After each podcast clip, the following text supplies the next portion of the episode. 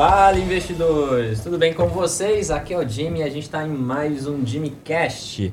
Ah, hoje a gente está com uma, uma convidada muito especial, a gente está com a Luíse Barsi. Luíse, muito obrigado por, por aceitar ah, nosso convite. Boa noite a todos, muito obrigada pelo convite, é uma honra estar aqui. Momento polêmico, né? Para falar de mercado, meu Deus do Perfeito, céu, o negócio ó. pegando fogo. Começamos outubro, outubro rosa, temos uma mulher aqui. Muito bom. Primeiro turno, essa loucura, vamos falar um pouquinho disso. O mercado disparou, né? E aí, Verdade. política tem a ver? Não tem? Preço importa? vamos falar de muitas coisas aqui hoje. Bora. Pô, muito bom. E claro, a gente está aqui com o Tomás, meu Boa. sócio, Sempre. Meu amigo que, que segue as minhas operações. Graças a Deus. Se não Hoje- fosse o Jimmy, tava ferrado. Hoje a gente. ah, eu não sei se eu posso falar o que acontece dentro da- da- do nosso escritório. Melhor lá, não. Mas melhor não. Melhor né? não. Tá, Deixa então deixa pra lá. pra lá. Deixa nos bastidores. Deixa nos aí. bastidores, né? Mas muito bom. Ah, Luiz, caso alguém aqui não te conheça, eu acho muito difícil, né? Mas caso alguém não te conheça, por favor, quem é Luiz Barsi? Não, sempre tem alguém novo chegando por aí, né? Então, se você não me conhece, tenho 28 anos, sou analista CNPI, estou no mercado há 11 anos trabalhando, invisto desde 2008. Caraca. Meu pai começou para mim, né? Eu costumo dizer que estou há bastante tempo no mercado, apesar da pouca idade, né? Mas gosto de brincar que o negócio veio desde a barriga mesmo. A minha mãe também trabalhava com, com bolsa, né? Ela trabalhava na área de custódia. Caraca. Da época que ações eram exatamente como terrenos e você tinha títulos de propriedade, que eram as cautelas, e você picotava Que o isso. cupom. Por isso que hoje até os títulos são tem Sim. cupons tal que são as remunerações. Então você tirava o cupom e é, e ia é, recolher o seu dividendo. Imagina que loucura. E ela era dessa área. Ela conta que na época, puta, tinha tentavam fraudar e aí é meio que vai tira a xerox da cautela e vai tentar receber. Caraca. Claro, o negócio era, era bizarro ser investidor naquela época. E meu pai, acho que, né, dispensa apresentações, é o Luiz Barsi, que é o maior investidor pessoa física da Bolsa, né? Então, tem algumas boas influências aí. Você não conseguia fugir do mercado, né? Não Poxa, consegui, ele me pegou, viu? Vou te falar que é um, o negócio é apaixonante, ainda mais que eu comecei adolescente. E você se apaixona, é, é inevitável. É verdade. Quando você descobre a mágica ali, vê o que pode fazer por você, pela sua vida, é um negócio fantástico. Mas você tem irmãos e ninguém foi pro lado do mercado. É, né? é porque eu acho que eu tive, fui a filha que teve mais a chance de crescer com ele, né? Então Entendi. ele teve filhos muito jovem, também se separou muito rápido da primeira esposa. Então eu fui a filha, bom, ele me teve com 50 e poucos anos. Então eu acho que foi meio que, poxa, não, deixa eu mostrar o caminho, né? Eu tive mais oportunidades nesse sentido, né? De crescer ouvindo ele falar sobre o mercado, né? Então imagina, acho que uma grande preocupação do meu pai foi o fato de eu ter pai rico. Ele não teve pai rico, inclusive ele não conheceu o pai dele. Ele tinha um ano de idade quando o pai dele faleceu. Caceta. E minha avó teve que, desde muito cedo, bancar a casa. E ele saiu para trabalhar muito jovem, né? Então acho que essa era uma grande preocupação dele. Como que eu passo valores para uma criança que já nasceu com boa parte das suas dificuldades superadas, né? Diferente de mim, tive que é, conquistar tudo, né? Do absoluto zero. E acho que ele foi muito bem sucedido nesse sentido, né? A gente sempre teve vida muito, muito confortável, nunca nos faltou nada, a gente sempre viajou. Mas não era uma vida de ostentação. A gente morava no interior de São Paulo. Eu estudei desde pequena numa, numa escola que era meio que uma fazenda. Então, tipo, era um ambiente muito, sabe, de interior mesmo. E, pô, ninguém queria nem saber, ninguém nem fazia nem ideia, né? Porque a gente ele sempre foi muito, muito na Discreto. dele, muito discreto. Então, cara, foi uma infância muito feliz e assim, zero, sabe? Tipo, ah, ir pra escola pra fazer networking, sabe? Essas coisas bizarras que a gente vê hoje, né? Que os pais escolhem a escola baseado É. em quem são os pais das outras crianças, né? É assim. Então, foi uma criação muito simples, mas é, é, é, acho que foi a melhor coisa que ele pôde fazer por mim, assim, me criar no interior. Foi, foi muito legal. Maneiro. Poxa, que legal. E eu fico pensando, né? Se eu for ter filho, como é que vai ser? Ele vai ser um. Na escola. Ele Mob, vai ser né? ruivo, ele vai ser. Ana, vai ser ruivo, o que mais? É, eu Inteligente. sou muito cru, porque eu lembro na, inteligente. na faculdade, pessoal, a gente, eu fazia parte de um grupo de, de, de amigos, né? A gente era mais simples que o resto das pessoas. E aí a gente chamava o pessoal que, sei lá, o pessoal que nasceu em melhores condições e tal. é. E aí a gente fala que era o playboy safado. Aí eu fico pensando, se eu tiver um filho, ele vai ser o playboy safado. Como que eu crio esse rapaz sem que ele ache que... Faz Exato, igual o que ele é dono fez, do mundo, Sim, exatamente. exatamente. Aí. Exatamente. Não dava bicicleta, que eu já vi umas histórias. Não Você conta que, ah, que vocês nem, você nem sabia que seu pai era rico, né? Que seu pai era bilionário. Um dia vocês viram numa revista, alguma coisa do tipo. Mas ele Foi. não era rico, velho. Ele só tinha o dinheiro lá investido. Se olhar a conta dele, igual aquele meme lá, ó. Abre quanto tem na conta do Mas banco, é não tem exatamente nada. isso, é exatamente isso. Ele não liga pro. Porque o patrimônio, quando tá em ações, você precisa abstrair um pouco. Porque se você fica nessa, tô rico um dia, tô pobre no outro, cara, você larga o jogo. É, Isso é real. Então, pra você ter uma ideia, né, a gente tava comentando antes, antes de entrar aqui, 2020 foi a prova disso. A gente lá, saiu de lá, de um patrimônio de 3 bi e pouco, quase 4, para 900 milhões. Deixou de ser bilionário. Aí você pode ter em casa falando, ah, claro que ele tava sossegado, né? De bilhão para 900 milhões não muda nada. Mas, cara, é muito É um significativo. É um Porra, é um choque, entendeu? E. Louise nem dormiu. Olha, eu fiquei sossegado assim, porque não era o meu, né? É o dele. o meu também caiu pra caramba, mas. é, mas assim, olhar pro lado e ver ele tirando a soneca do, da tarde tranquilamente. Foi uma lição. Eu digo que trabalhar com ele é continua sendo MBA por dia, né? Porque ele tá há quase 55 anos, vai completar 54, 55 anos de mercado. E ele mesmo, ele mesmo diz: todo dia eu aprendo alguma coisa nova com o mercado. Então, quer dizer, o fato da gente ter boa parte do patrimônio em renda variável te ensina muitas coisas. A primeira dela é a humildade. Você é só mais um. É. Então, o mercado não quer saber se você acha que vai subir ou vai cair. É a força da mão invisível que vai editar isso, entendeu? E aí, só existem dois tipos de, de, de investimento: o que perde dinheiro e o que ganha dinheiro. Esteja, se certifique que você vai estar no segundo tipo, entendeu? então, assim, eu cresci num ambiente muito assim de simplicidade, de que nunca se cultuou o patrimônio, né? E aí, na faculdade, enfim, tava passando em frente uma, uma banca de jornal. Tava começando a crescer o interesse sobre bolsa, né? 2012, é, a gente estava num período, começando ali um período mais crítico da economia, né? E eu passei em frente a uma banca de jornal e eu vi os dizeres. Bilionários da Bolsa. Era uma revista, uma capa de maio de 2012. Caraca. isso- Te da marcou? Exame. Não, me marcou muito. Lógico, foi o dia que ela descobriu que o pai dela tava lá, velho. Porra, exatamente. E aí eu vi Bilionários da Bolsa. Tava meu pai, o Lírio Parisotto e o Guilherme Afonso Ferreira, os Bilionários da Bolsa. Eu falei, quê? Aí peguei a revista, óbvio. Esse é meu pai? Pai, o que, que tá Que isso? acontecendo aqui? Que, que não tô entendendo. Foi, foi engraçado. Passou o filme, assim, toda vez que ele não deu dinheiro, tá ligado? Exatamente. Toda vez que eu pedi uma mesada, ele não me deu. Hum, danadinho. Engraçado. Ele tava comprando ações pra você, de Tava Itaúsa. comprando. É. Exatamente isso. Então, assim, ao contrário do que as pessoas pensam, né? Não fui uma adolescente com cartão black limitado que passou todos os verão, toda Verão europeu. exatamente todas as férias escolares no verão europeu ou em Aspen. Não. Voltava de da jeito escola nenhum. com o boletom da Gap. É. Essa aí viajou pra Disney. Não é, não? Exatamente. Eu cheguei nessa fase na adolescência, natural, Não, né? mas Você olha o amiguinho. Cara, eu nunca vou esquecer, era, era a moda do Nike Shots, né? 12 Óbvio que eu molas, queria um. molas. Nossa, das 12 molas. tá? Quanto mais mola, é melhor, né? Tipo, igual patente. é. Quanto mais mola, quer dizer, mais descolado você era, né? E pedi um desse. Meu pai falou, mas você tá ficando maluca que eu vou gastar 800 reais num sapato desse? Coisa horrorosa. Aí você voltou quê." com a revista. Pai, Passou um tempo, a pessoa fala, pô, você não me comprou um Nike Shots e tal. Isso mexeu com a sua cabeça depois do tipo. Sei lá, ficava, caraca, não sei. Mexeu contigo? Depois você, não, ah, legal, meu. durou uma semana. Admirou mais. Meu, não, meu pai é foda. Ou não, falou, caraca. Não, me fez refletir Agora eu posso ir muito. pra Ibiza. não, não pode. Ele sempre deixou muito claro. É meu. É. Um dia vai ser seu. Mas eu vou te dar tudo o que você precisa para você conquistar as suas coisas. Isso é muito importante, né? Muitos pais, às vezes, evitam falar sobre dinheiro com os filhos, ou, ao contrário, suprem a falta, a Do que não ausência. teve, né? É, não, é. suprem a sua própria ausência ausência, é. com presente, com ah, vai lá e compra, não tem problema, papai te dá, não sei o quê. Ou exatamente o que você disse, né? É, Eu eu, não não, tive ter, isso. vou te Ah, dar. então eu vou te dar tudo. É. Né? E é, é uma geração que, infelizmente, hoje cresce sem ouvir um não. E quando Hum. ouve, esperneia, se vitimiza, tal, tal, tal.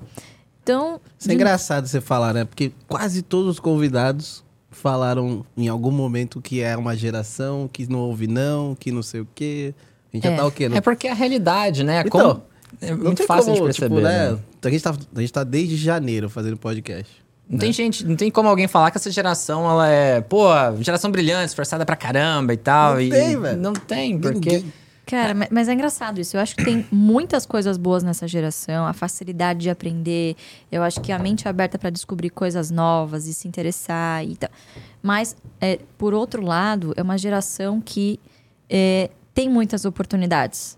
Então, você não tem um incentivo para, porra, eu vou começar de baixo, eu vou de estagiário, eu vou para tal, aí vou subir, tal, tal, tal. Sabe aquela coisa do tipo, histórias antigas que você ouve, ah, eu comecei como estagiário, hoje eu sou CEO, estou há 50 anos na mesma empresa. Cada vez mais difícil vai ser, cada, vai, cada vez mais vai ser difícil de a gente ver histórias desse tipo. Que hoje, assim, é, por exemplo, o pessoal que trabalha com tecnologia é muito comum, é um rouba-monte. Então você chega em uma, pô, se é bom, você se destaca, pum, vem a outra, paga, paga o dobro. É. E, e assim vai, né? Então existe pouca fidelidade, pouca lealdade, vamos dizer assim, Verdade. Ao lugar em que você tá, né? Mas, é, cara, são coisas geracionais. E, de novo, é um mundo de muitas oportunidades, né? Eu acho que, principalmente a evolução tecnológica que a gente teve nos últimos 10 anos, a, a gente é da geração, tipo, que pegou desde o pendrive, o disquete, o CD, o DVD, o IG, tri, tri, conexão. Essa geração não, já nasceu com o iPhone na mão. Então, quer dizer, a gente passou por todo um processo, Um processo. né? Eles já nascem, cara, parece que com um chip implantado. Dando aula. É automático. Exatamente, automático. Assim, mestres em YouTube, já nascem mestres em YouTube, em TikTok, já, já navegam com muito mais facilidade. Até cognitiva, velocidade do, né, do dedão tal, não sei o quê. Gente, eu pego, às vezes eu pego o celular do meu pai, ele, ele digita assim, ó. pai, usa assim. Não, não, não sei o quê. E, e não, sabe? Então, é, é muito engraçado isso. Então, acho que tem muitas qualidades, mas também é uma geração muito frágil psicologicamente. Você falou isso, Com me certeza. lembrou, me lembrou, sabe o quê? O dia que ela filmou o pai dela no Excel, velho. Na- Tão engraçado. ele, ele é. tipo, olhando o Excelzinho dele, falou: ai, meu pai veste assim. Enquanto o cara tinha, tipo, 10 telas, É. assim, tá ligado? E tá ganhando dinheiro. É muito engraçado, né? bom. É, acho Não, que é mais impressionante simples, melhor, que né?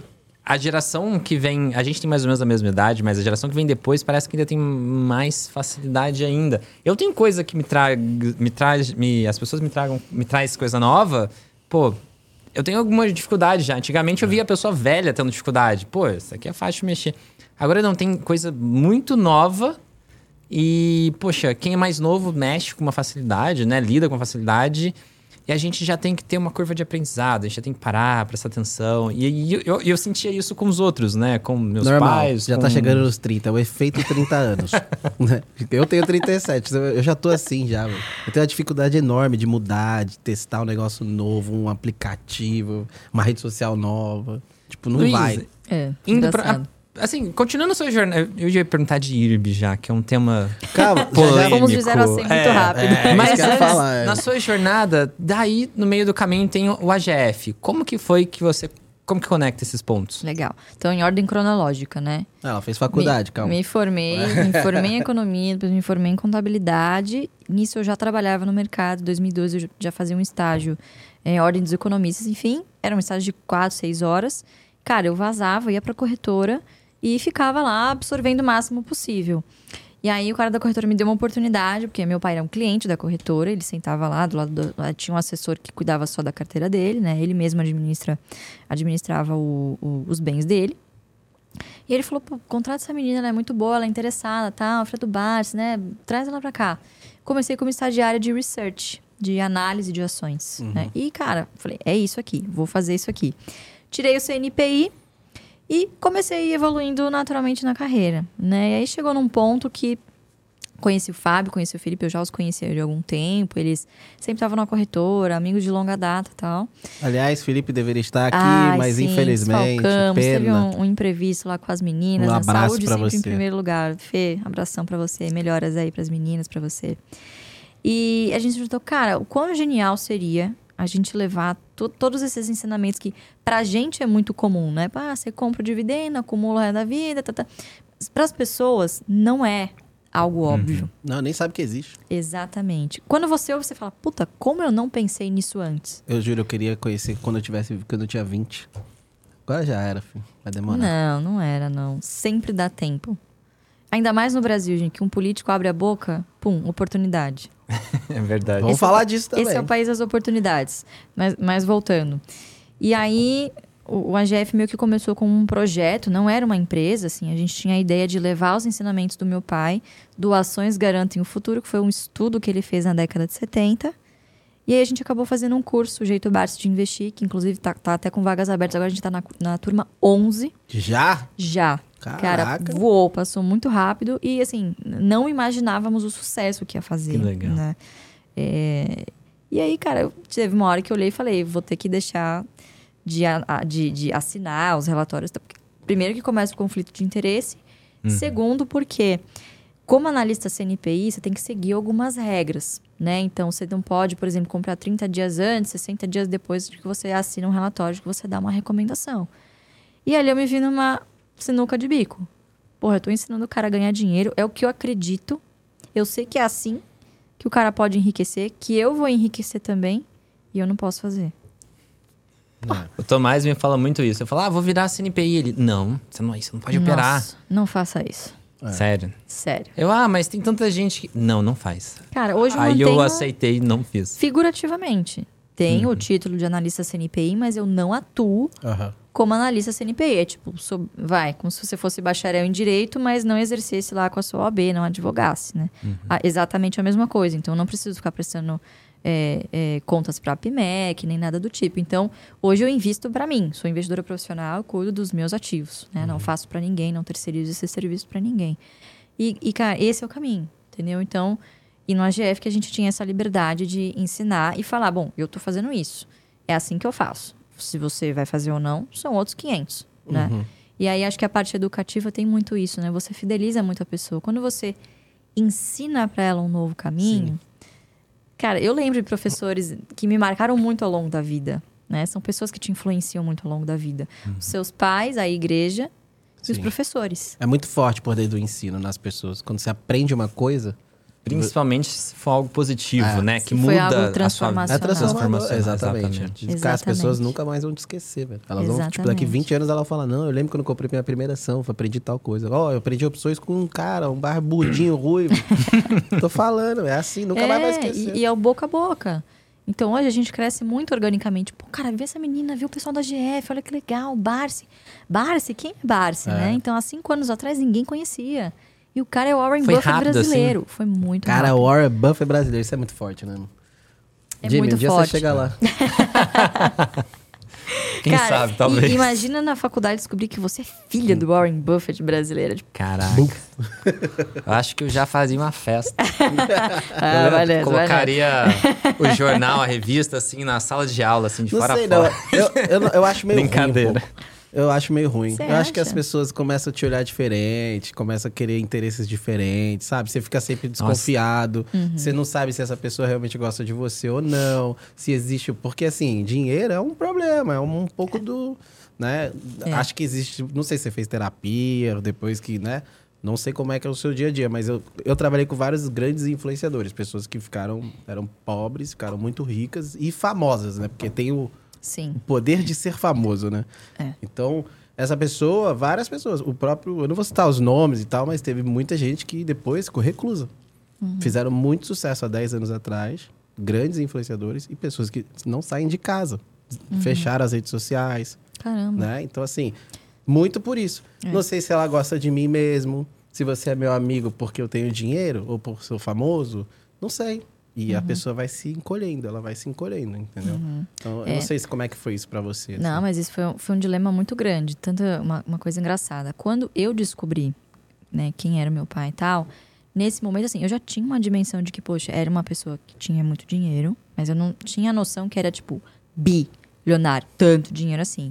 Então, a gente morava no interior e, obviamente, essas coisas começam a chamar a atenção. Aí, fofoquinha, fala pro É. outro, ah, fulano trabalha não sei aonde, tal, tal, tal. Então, já pra evitar esse tipo de fofoca em cidade pequena, vocês sabem como é que são? Não sei se vocês são de cidade pequena, né? Esse aqui, ixi. 20 mil habitantes, não era? Eu tava morando numa cidade que tinha 15 mil habitantes. Não, mais ou menos assim. Interior de São Paulo. Cara, qualquer coisa que você faz vira assunto, né? Então eu não usava o meu sobrenome. Eu tinha nas redes sociais eu usava o sobrenome da minha mãe. Ah, tá. Então, quando o negócio começou a, a, assim, mais as pessoas de mercado conheciam meu pai. E aí, quando os jornalistas, a mídia tradicional começou a se, né, a se importar, enfim, procurar ali no início de 2012, 2013, não se associavam muito a mim, porque na rede social eu não usava o meu sobrenome. Mas na faculdade, na época, obviamente, tinha chamada lá, os caras falavam, Barce, Barce, não sei o quê. Começaram a se ligar. E aí, um dia, um negócio foi muito forte pra mim, um menino virou pra mim e falou, cara, tem noção que você é filha de bilionário e era pra você estar estudando em Harvard, não no Mackenzie? Aí eu parei, eu falei, é, cara, mas Harvard não tem o Barce. Quantas pessoas não pagariam, pagariam Uhum. pra trabalhar, ficar do lado dele só escutando o que ele tem Exatamente. pra me ensinar? Então, eu sim vou chupinhar tudo. Se eu pudesse, assim, colocar o USB aqui e transferir pra mim, né? Hoje em dia seria Bluetooth, né? Mais moderno. Manda o airdrop. É, manda no airdrop, exatamente. então eu vou colar nesse cara e eu vou aprender tudo o que eu posso. Porque Harvard tá aí o quê? Há 500 anos. Nos próximos 500 anos provavelmente vai estar aí. Meu pai não, meu pai já tem 70 e poucos anos, né? Isso há 10 anos atrás. Então eu vou colar nesse cara, ele é muito bom, ele não ganhou dinheiro à toa É. no mercado. Tem que ser muito bom pra fazer isso. E aí eu colei nele. E assim, muita gente me, assim, me criticar. Pô, você tem que estar em Harvard, tem que sair, ver outras coisas. Ah, vai ficar na asa do papai. Cara, vou. Vou. Entendeu? Eu vou aproveitar as oportunidades que me foram dadas. E geralmente, né, é engraçado isso. Quando você tem um herdeiro, geralmente isso repele as pessoas, né? A pessoa quer fugir o máximo possível da família, não quer ser reconhecido. E eu sempre optei para ir pelo outro caminho. Em determinado momento, quando o negócio começou a pegar atração, quando a AGF começou a. Eu tive que tomar uma decisão ali. Pô, eu vou ter que abrir rede social. É, comecei a perceber, por exemplo, que não dá para você se dispor, a, se dispor a ensinar algo na internet sem usar a sua imagem. Uhum. Cara, e é um negócio muito pesado, porque você começa a receber críticas de pessoas que assistem um pequeno fragmento da sua Eu lembro história. no começo você sofreu um pouco, a galera criticava muito. Cara, muito. é. E assim, eu fiquei ah, porque ela é muito filha do chocada. Barça, porque ela ah, não sei essa o quê. animadinha, É, eu não sei o quê, Patricinha. E, e- e engraçado, naquela época também, você não tinha muitas mulheres no mercado. Então, claro, ela tá aqui porque ela é filha do Barça, onde já se viu. Mulher, nessa idade, super jovem, não é meritocracia, nunca vai ser, é filha do Barça. E, porra, obviamente, muitas portas se abriram pra mim, mas muito mais portas se fecharam pra mim. Porque eu era filha do Barça e porque, porra, eu sempre tive que me provar 10 vezes que eu era competente. Então eu fui atrás de coisas que meu pai não poderia comprar pra mim. Me formei no Mackenzie, porra, não só me formei, eu fui laureado, eu fui melhor aluno, da- sabe assim, pá, conquistar a porra toda, sabe assim, vou provar, tal. E meio que me nasceu um negócio em mim do que, tipo, eu vou conquistar coisas que lá na frente as pessoas vão olhar pra minha história e vão falar, não, ela teve oportunidades, mas ela soube agarrar essas oportunidades e, cara, conquistou dela. E a internet te proporciona isso. É. A internet é um palco em que, se você for verdadeiro, as pessoas percebem em determinado momento quem é de verdade quem é de mentira. As máscaras sempre caem. Muito difícil você conseguir sustentar uma máscara por muito tempo, principalmente na internet. Verdade. Em que hoje tudo que. O print é eterno, tudo que você fala tá gravado, tá registrado. gravado. e não tem como tirar. Não tem como você voltar atrás. Então eu falei, tomei essa decisão. Eu falei, cara, bom, é isso que você quer. Eu conversei com meu pai, eu falei, pai, é, eu, eu acho que estamos destinados a fazer grandes coisas. O que o senhor conquistou até aqui foi muito bonito, mas ninguém conhece. Então, o meu propósito é multiplicar, né? Só, só consegue multiplicar dividindo com as outras pessoas. Então teve um negócio meio que pra mim do tipo, puta, vou dividir meu pai com todo mundo, sabe? Um negócio meio ciúmes de filha mais nova, princesinha do papai. Rolou um ciúminho desse do tipo. Que hoje, às vezes, meu pai tá dando na rua, pô, seu Barça, gente desconhecida, abraça ele, beija. Tipo, ele fica todo assim, sabe? Cara, ele é muito, jeito, mas chorar, ele é muito durinho. engraçado. Eu adoro ver a perf- o perfil dele, né? Me Ele lembra. é demais. Ele é muito autêntico, ele é muito ele. Ele é italiano, não? É, é, o pai dele era italiano e espanhol, minha avó é tem muita espanhola. cara de italiano, não, tá ligado? Nossa, o homem é genioso, viu? É. Vou te falar. Paulistão italiano. Puta, engraçado. É, cresceu nesse ambiente de, de imigrantes, né? Então, no, no cortiço tinha muito italiano, muita, muita- muitas raças misturadas. Isso foi, foi um ambiente muito legal. Então, cara, foi uma decisão. Então, a partir do momento que eu sentei com ele, eu falei, pai, acho que o meu objetivo na internet é, o senhor criou um- uma estratégia. Eu vou dar, vou dar Voz. voz para eu vocalizar, vou vocalizar isso porque assim, eu preciso transformar isso num legado de alguma maneira. Então, meu legado vai ser multiplicar isso. Maneiro. E a partir do momento que isso começar a acontecer, poxa, eu acho que vai ter repercussões nas nossas vidas pessoais também. E hoje a gente está assistindo isso, né? Então, assim, tem muitas coisas positivas. E eu acho que a internet traz muito isso, a exponencialidade. Sim. E o fato de eu estar lá hoje, e muita gente hoje fala, puta, ela é filha do Barsi também, mas ela tem muitas coisas positivas. E me seguem por minha causa. Uhum. Ou me conheceram primeiro e depois vieram a conhecer o Barsi. Pô, aí foram descobrir. Então, cara, a internet é um palco incrível que dá oportunidade para muita gente interessante. Então, sou muito grata, mas tem os contras, né? Tem os contras, as pessoas que chegam lá de paraquedas É. e acham que aquele, aqueles 30 segundos que você posta no story é tudo sobre a sua biografia, né? É. Cara, tem que ser uma decisão. E tem que ser uma decisão muito bem pensada. Quem não tiver o psicológico muito preparado, não- fica pelo caminho. É. Então, assim, tenho muito na minha mente hoje quem eu sou, é, os meus, meus propósitos, os meus valores, né? Pelos objetivos pelos quais eu luto. E sim, é, tenho a minha família por trás, que eu acho que é a minha grande fortaleza, né? Sou, sei muito bem dos privilégios que eu tive. E quanto maior o seu privilégio, maior a sua responsabilidade. Então é isso, gente.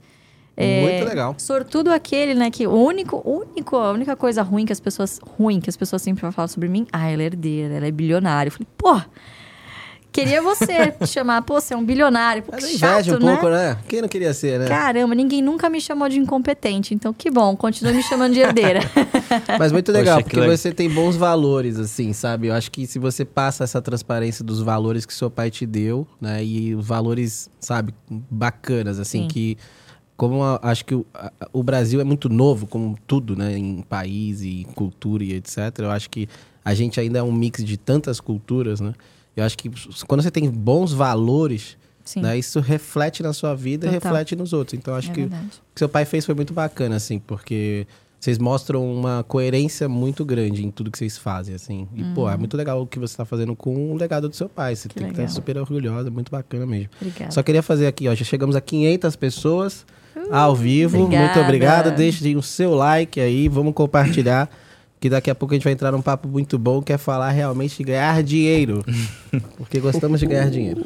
E eu acho legal, hoje em dia eu acho que você deve ter, deve ter diminuído bastante as pessoas que te criticam. Eu acho que esse trabalho que você fez de.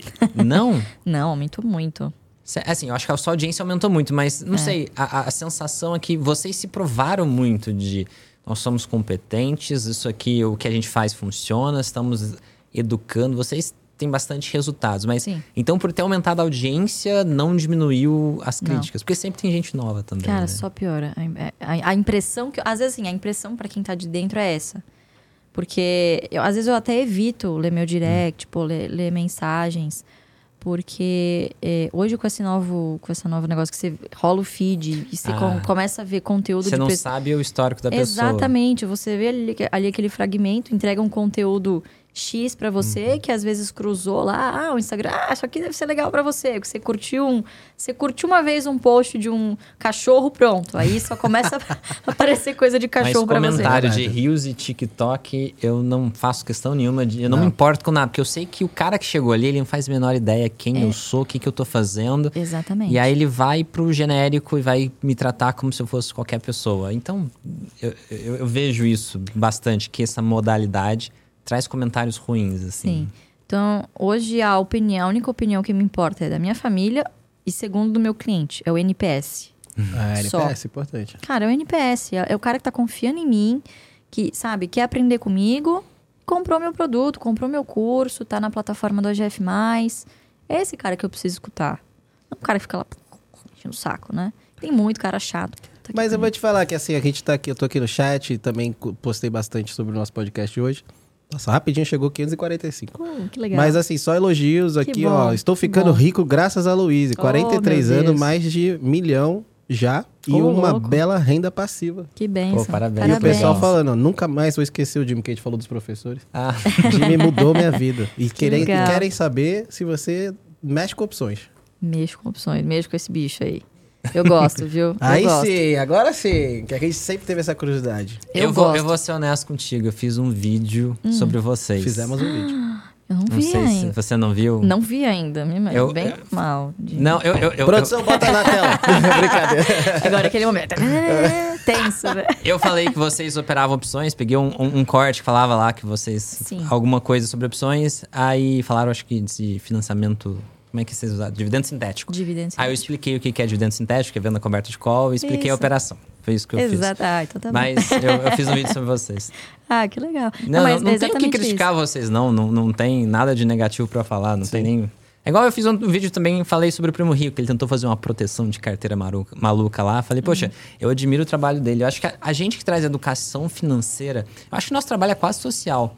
Pela, Pelo poder de transformação que gera na sociedade. Porque a, igual a, você- a gente, não sei se estava ao vivo ou não, mas a população brasileira não tem educação financeira. Então, uma pessoa que a gente tocar e fazer a pessoa aprender um pouco, eu acho que já faz toda a diferença do mundo. Então, eu, eu não sinto no, no direito nenhum de criticar ninguém que realmente ensine algo que é útil, que é transformacional, assim, pra, pra vida da pessoa. É, e você sabe quando a crítica é construtiva, né? Sim. Você quer fazer uma crítica construtiva pra alguém, você não vai pegar o vídeo vai fazer uma crítica construtiva pro seu vídeo no YouTube. Pô, se eu tenho uma crítica construtiva pra falar pra alguém, e, e acho que isso é uma, uma coisa que eu prezo muito no mercado, tem muita gente de mentira no mercado. Que aí quando você conhece pessoalmente, você fala, cara, que decepção essa pessoa, essa menina, esse cara, né? E assim, na internet é um fenômeno e pô, você encontra pessoalmente, o cara dá bom dia, tá mal educado, sabe? Não sabe nada. Gente que não saiu do mercado, a gente Então, percebeu não. muito isso. Tem muito isso, né? Agora eu acho que tá acabando um pouco, porque acho que a gente saiu de um ciclo muito positivo. E quando você vem de um ciclo positivo, em que Só as pessoas. fica quem é É muita autoconfiança. Às vezes a pessoa nem sabe que ela é, é ruim de mercado, que ela não sabe o suficiente. Sabe? É, meio que o incompetente inconsciente. O cara já se acha apto pra pô, abrir um canal e ver que o negócio cresce exponencialmente. Quando começa a dar errado, e dá muito errado é, quando a pessoa não sabe o que está fazendo no mercado, aí você começa a assumir, ou você muda de nicho, ou você de- falava de ações, de repente você Total. né, vai pro Bitcoin, aí o Bitcoin caiu, puta merda, caiu de novo, vai ter que encontrar outra coisa, né? Vou ter que ser, tem que ser muito criativo para você se perpetuar na internet, Verdade. né? Então, cara, os feedbacks que eu tenho que dar para as pessoas que, que são nossos colegas, enfim, eu dou pelo direct. Cara, você falou merda aqui, ajusta lá, o, pô, legal o seu comentário, tal, tal, tal, né? Tem muito essa coisa midiática, né? De você criticar o outro e aí atrair o hate, aí Existe o cara mercado que da defende, fofoca, né? o mercado da fofoca, isso é extremamente prejudicial, até para saúde mental. É mesmo. Então, não fazer com o outro o que você não quer que façam com você, porque um dia você vai ser a vítima. né? Comigo já fizeram uma Já. série de vídeos de. Assim, para falar. O maior vídeo da pessoa era falando de mim. e Mas aí, me criticando. Tem que cobrar royalties, pô. Mas Tem é que muito engraçado, reta, né? né? Porque ainda mais esse vídeo, assim, a maioria dos vídeos era tipo assim, o cara começa de um jeito que parece que ele vai meter um pau. e no final o cara fala, tipo, não, não, mas ele é muito bom, é um dos melhores Ah, disso, um- disso, disso. Aí eu olhei e falei assim, cara, não é possível, velho. Não, sério. Aí, As não pessoas começam a me mandar mensagem muito, Jimmy, tem gente falando de você, tem gente falando de É. você. É assim, as pessoas. Meu público é é muito defensor, assim. Aliás, É, temos é. caras aqui que são sempre aqui. O Caleb Caleb, Daniel Pena tá aí? tá aí. ele fez uma pergunta pra ela. Que legal. Vamos ver aqui, ó. Diga, manda. Bom, Vamos favorecer os que estão sempre com nós, né? Com certeza. Então aqui, ó, Daniel, ó, o Caleb mandou um alô. Tá sempre aqui, impressionante. E o Daniel Paulo mandou assim, ó. Como que ela convenceu o pai a fazer operações com opções? Com resultado. Sempre o melhor, a melhor maneira de você mostrar algo pra alguém é, é com o resultado. Então, imagine, meu pai operando da mesma maneira, né? Com mesmo, sempre muito focado, tal, tal, tal. E aí, eu sempre fui muito curiosa com isso. E, e pelo fato de eu ser, ter tido uma carreira como analista CNP, ele não teve a carreira de analista. Ele sempre foi operador. Então, depois de 2008, esse nome mudou de nome, né? A figura do operador não existia mais, virou meio que um assessor de investimentos. Então, ele era tipo um investidor, um assessor de investimentos lá das antigas, década de 70, 80 e tal. Então, muito operacional nesse sentido. E aí, pelo fato de eu ter tido essa carreira, eu tive que explorar outros produtos. Obviamente, quando você assina uma carteira de. E aí, pessoal, é isso. Não é uma crítica nem nada disso, mas quando você é um analista de uma empresa de research ou de uma corretora, você é incentivado, obviamente, a trocar as ações da sua carteira, porque você precisa. Até é uma cobrança do próprio cliente. Pô, eu quero novidades, você só me indica as mesmas. E até no GF, às vezes a gente recebe algumas críticas do tipo, pô, faz dois anos que você só fala do mesmo papel. Sim, porque eu tô. Pra eu fazer uma posição de 100 mil ações, eu preciso de tempo, Sim. né? Então, quanto mais É ações, que a mais galera não manja muito. Aí o cara acha que assim, pera, ho- hoje mesmo eu almocei com uma pessoa e falou, não, mas eu queria fazer uma operação de um milhão de reais. Comprar um milhão de uma vez. Eu falei, é, não, acho que você não tá entendendo ainda um pouco sobre isso e tal. Vamos... Até dá, mas. É, dependendo da né? atividade. Não, dá. mas o que? depois eu falo. Da liquidez, enfim, até, até, até esqueci o que eu tava falando. Das opções. As opções. opções. Como é que você convenceu seu pai? Exato. Então eu tinha que explorar muito. tinha- você tem que ser criativo quando você trabalha em corretora e assina relatórios para fazer trava, isso aqui, proteger patrimônio ou fazer outras operações. Você tem que ser criativo. Então eu estudei muito tal. E eu tive um professor muito bom também de opções que, cara, de novo, professor, me encantei. Falei, cara, vou olhar isso aqui direitinho. E aí ele me ensinou sobre essa, sobre essa operação. E eu fui falar, cara, isso aqui é um dividendo. E aí você tinha o Roxo também falando, outras outras pessoas que falavam especificamente de ações. Inclusive, eu acho que até quem cunhou esse, esse jargão de dividendo sintético foi ele, salvo Aham. engano, tá? E aí eu falei, cara, que legal isso aqui. Então eu tenho uma carteira que tá crescendo, que eu não pretendo vender e que nem, é- nem sempre tem a oportunidade de você alugar a ação. Então eu vou começar a testar isso aqui. E aí comecei a testar com algumas ações que eu tinha. Então, algumas, por exemplo, Banco do Brasil, é, que você tem algumas opções ali mais líquidas, né? Mais séries abertas, enfim, mais opções, mais, mais vol. E comecei a fazer. E não só na call, mas principalmente na put. Na put é uma delícia. Porque o que acontece? Você se expõe, olha só, a possibilidade de fazer um aporte mês que vem ou daqui dois meses, ou se você não tinha grana agora, você ainda recebe um prêmio por isso. Para pagar mais barato do que você pagaria à vista. Pô, que, que é isso? Operação de financiamento. Você está se financiando. Jimmy adora isso. Então você vai botar uma, né, se expor a chance de colocar uma ação na sua carteira por um preço melhor do que está agora, né? Então isso é fantástico, isso é muito legal. Mas de novo, você tem que saber o que você está fazendo, porque se você entra no canto da sereia, se alavanca, come... ah, deu certo uma vez, deu certo a outra, começa a vender descoberto, cara, é sua ruína. A alavancagem tem o potencial de te arruinar. Então, comecei a fazer. E aí, de 2019 para cá, eu comecei a ficar muito mais ativa na gestão do portfólio, que é um processo natural de aprendizagem. Então, aí quando ele começou a delegar mais as coisas para mim, a gente foi fazendo aos pouquinhos algumas operações. E o segredo é sempre você acertar a mão, do tipo, nunca se expor tudo de uma vez. Então, se você quer usar, por exemplo, sei lá, um terço da sua posição para né, pra margear, enfim, para lançar call, lançar put, pô, vai fazendo aos poucos. E a gente não necessariamente fazemos todos os meses. A gente faz, pô, naqueles pregões que, meu, às vezes dá uma puta porrada pra cima, por exemplo. É, no- na, na segunda-feira, fizemos alguma coisa com o Sabesp, por exemplo. Pô, você tinha algumas coisas, tinha uma, uma call, não vou lembrar a série agora, mas pra novembro, R$ 72,50. Pô, R$ 72,50 numa ação que paga uma vez por ano de dividendo e não está pagando muito bem, cara, leva a minha ação, leva pra você, leva de presente, eu troco por outra coisa, entendeu? Mas pode acontecer de eu ficar com esses 90, ce- 90 centavos, tá, se não me engano. Lançamos. Então, quer dizer, sempre é, é, nesses pregões, ou que muito atípicos. Então, ou uma ação, ou um dia específico em que você tem Pega ali. umas opções muito atrativas numa Você pega situação umas dessa, coisas né? muito atrativas, exatamente. E que, assim, muito provavelmente virarão pó, você não vai ser exercido. Uhum. E aí você fez um dividendo numa empresa que, se você perder o papel, está tudo bem, num preço que você está confortável, e R$ 72,50 é um preço superior ao que se você vendesse hoje a mercado, certo? Uhum. Se não der certo, o máximo que você vai, que o máximo que vai acontecer com você é você pegar um prêmio. Sim. Que fantástico é isso, uma operação que não tem risco. Se você Caraca. tiver o papel. Ela fala de opções muito melhor que eu. Me contrata, me contrata. Te contrata. Mas, cara, é uma operação muito legal. Então, pelo fato da gente usar os instrumentos derivativos alinhados à nossa estratégia, eu não vejo problema nenhum. Agora, Você disse que você otimiza a sua estratégia com, com, com derivativos? certeza, com certeza. Eu acho que até pelo fato de você não encontrar oportunidades, às vezes, todos os meses, esse ano Sim. foi excelente, né? Muita volatilidade. É, então, a volatilidade é amiga do investidor. Agora, cara, você pega aqueles períodos como foi de 2012 a 2016, ca- ca- cara, era um martírio ficar no pregão todo dia. Não acontecia nada. Só desgraça. Barato. Aí, tipo, subi um pouco, desci um pouco.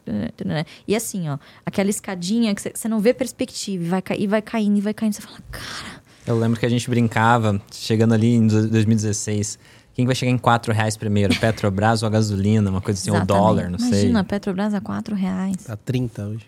Eu lembro. Chegou a 4, 4 alguma coisa, não chegou? Quatro alguma coisa. E É. o pessoal naquela época que você dizia, pô, vai chegar dois pau. Dois reais. Ninguém tinha fé. O mundo ia, Não, ia o virar mundo ia Venezuela. colapsar. É. Mundo não, Brasil, Brasil, né? Porque Quem? lá fora tava subindo há seis anos, 2012, quem era mesmo o prefeito? né? 2016. Presidente? 2012 era Dilma. Era Dilma. Dilma. Só pra lembrar. Só pra... É.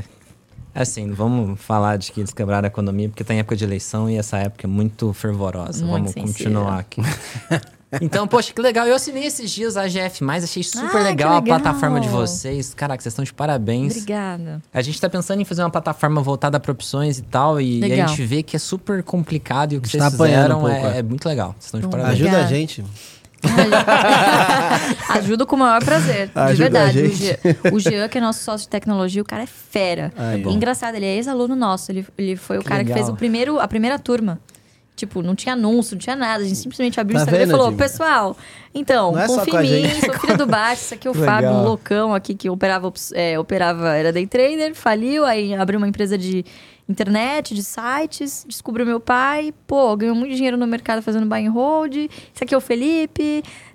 Assim, Já era. Que aí legal. abrimos o curso e, cara, foi um sucesso. O Jean fez e ele, dali, ele desenvolveu uma, uma série de ferramentas Uhum.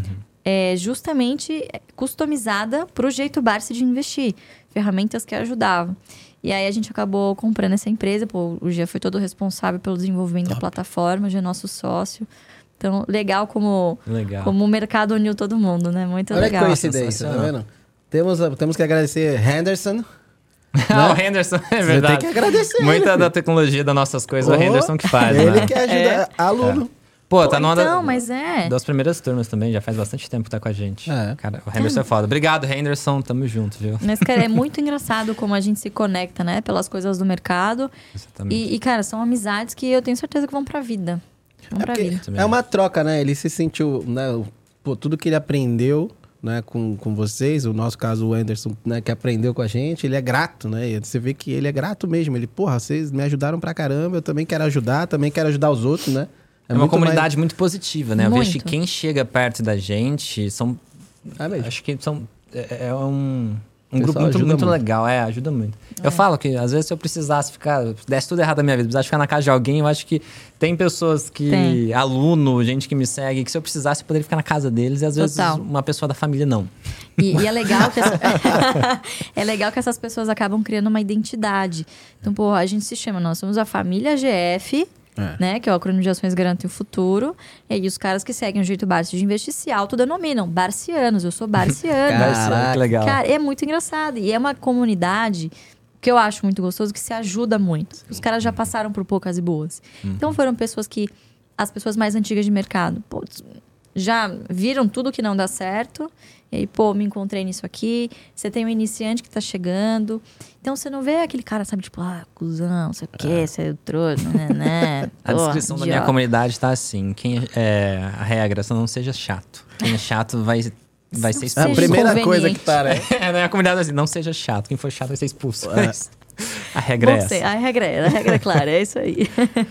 Deixa eu te bom. perguntar algo que eu tenho bastante curiosidade. IRB. Uhum. Ah, não só sobre a ação, mas você tá no conselho. Tô no comitê. No de comitê. auditoria. Isso. Como funciona isso? Isso acho que para a maioria das pessoas é, um- é algo muito diferente. Como que funciona isso? Tem reuniões? É, aí você vai e tem... que- que- como que funciona esse, esse- esse trabalho? Legal. Como é que você vai ajudar a IRB a sair dessa rascada? É, a pergunta seguinte era essa. IRB tem Que- salvação? Que responsabilidade, né? Mas vamos lá, né? Como, como eu, como, da onde surgiu essa ideia de eu representar meu pai em algumas empresas? Então, primeiro, da necessidade que ele tinha de. é, ele tinha essa vontade de ter uma representação nessas empresas em que ele tinha ali uma posição acima de 5%, por exemplo, que já era bastante representativa. É, e aí, quando eu cheguei para ser um pouquinho mais ativa na gestão do, do, do, do portfólio, enfim, eu falei, "Pô, legal, vou assumir esse, esse chapéu. Ele me passou essa, essa, esse papel também, essa confiança. Comecei em 2016, Conselho Fiscal da Unipar. Conselho Fiscal é uma boa escola, né? É um negócio muito técnico e que eu já fazia esse trabalho. Então, como analista, pô, é isso, eu escrutinizava o balanço, eu ia na- na- na- nas empresas, conversava com as pessoas, com os colaboradores. Então, é boa parte do trabalho de um conselheiro, principalmente conselheiro fiscal, é se ater ali aos documentos e fiscalizar o que a administração está fazendo.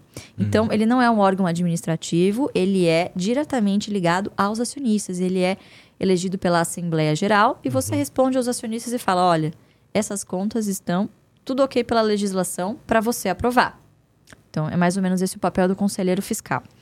E aí foi evoluindo, depois eu entrei no conselho de administração da Eternite, que logo que foi acho que a maior escola para mim. É, eu digo isso com muito orgulho, porque é uma empresa que entrou em recuperação judicial, uma empresa com 80 anos de história, e que é muito legal ver assim a paixão com que os colaboradores trabalham ali, sabe? Vestem realmente a camisa da empresa.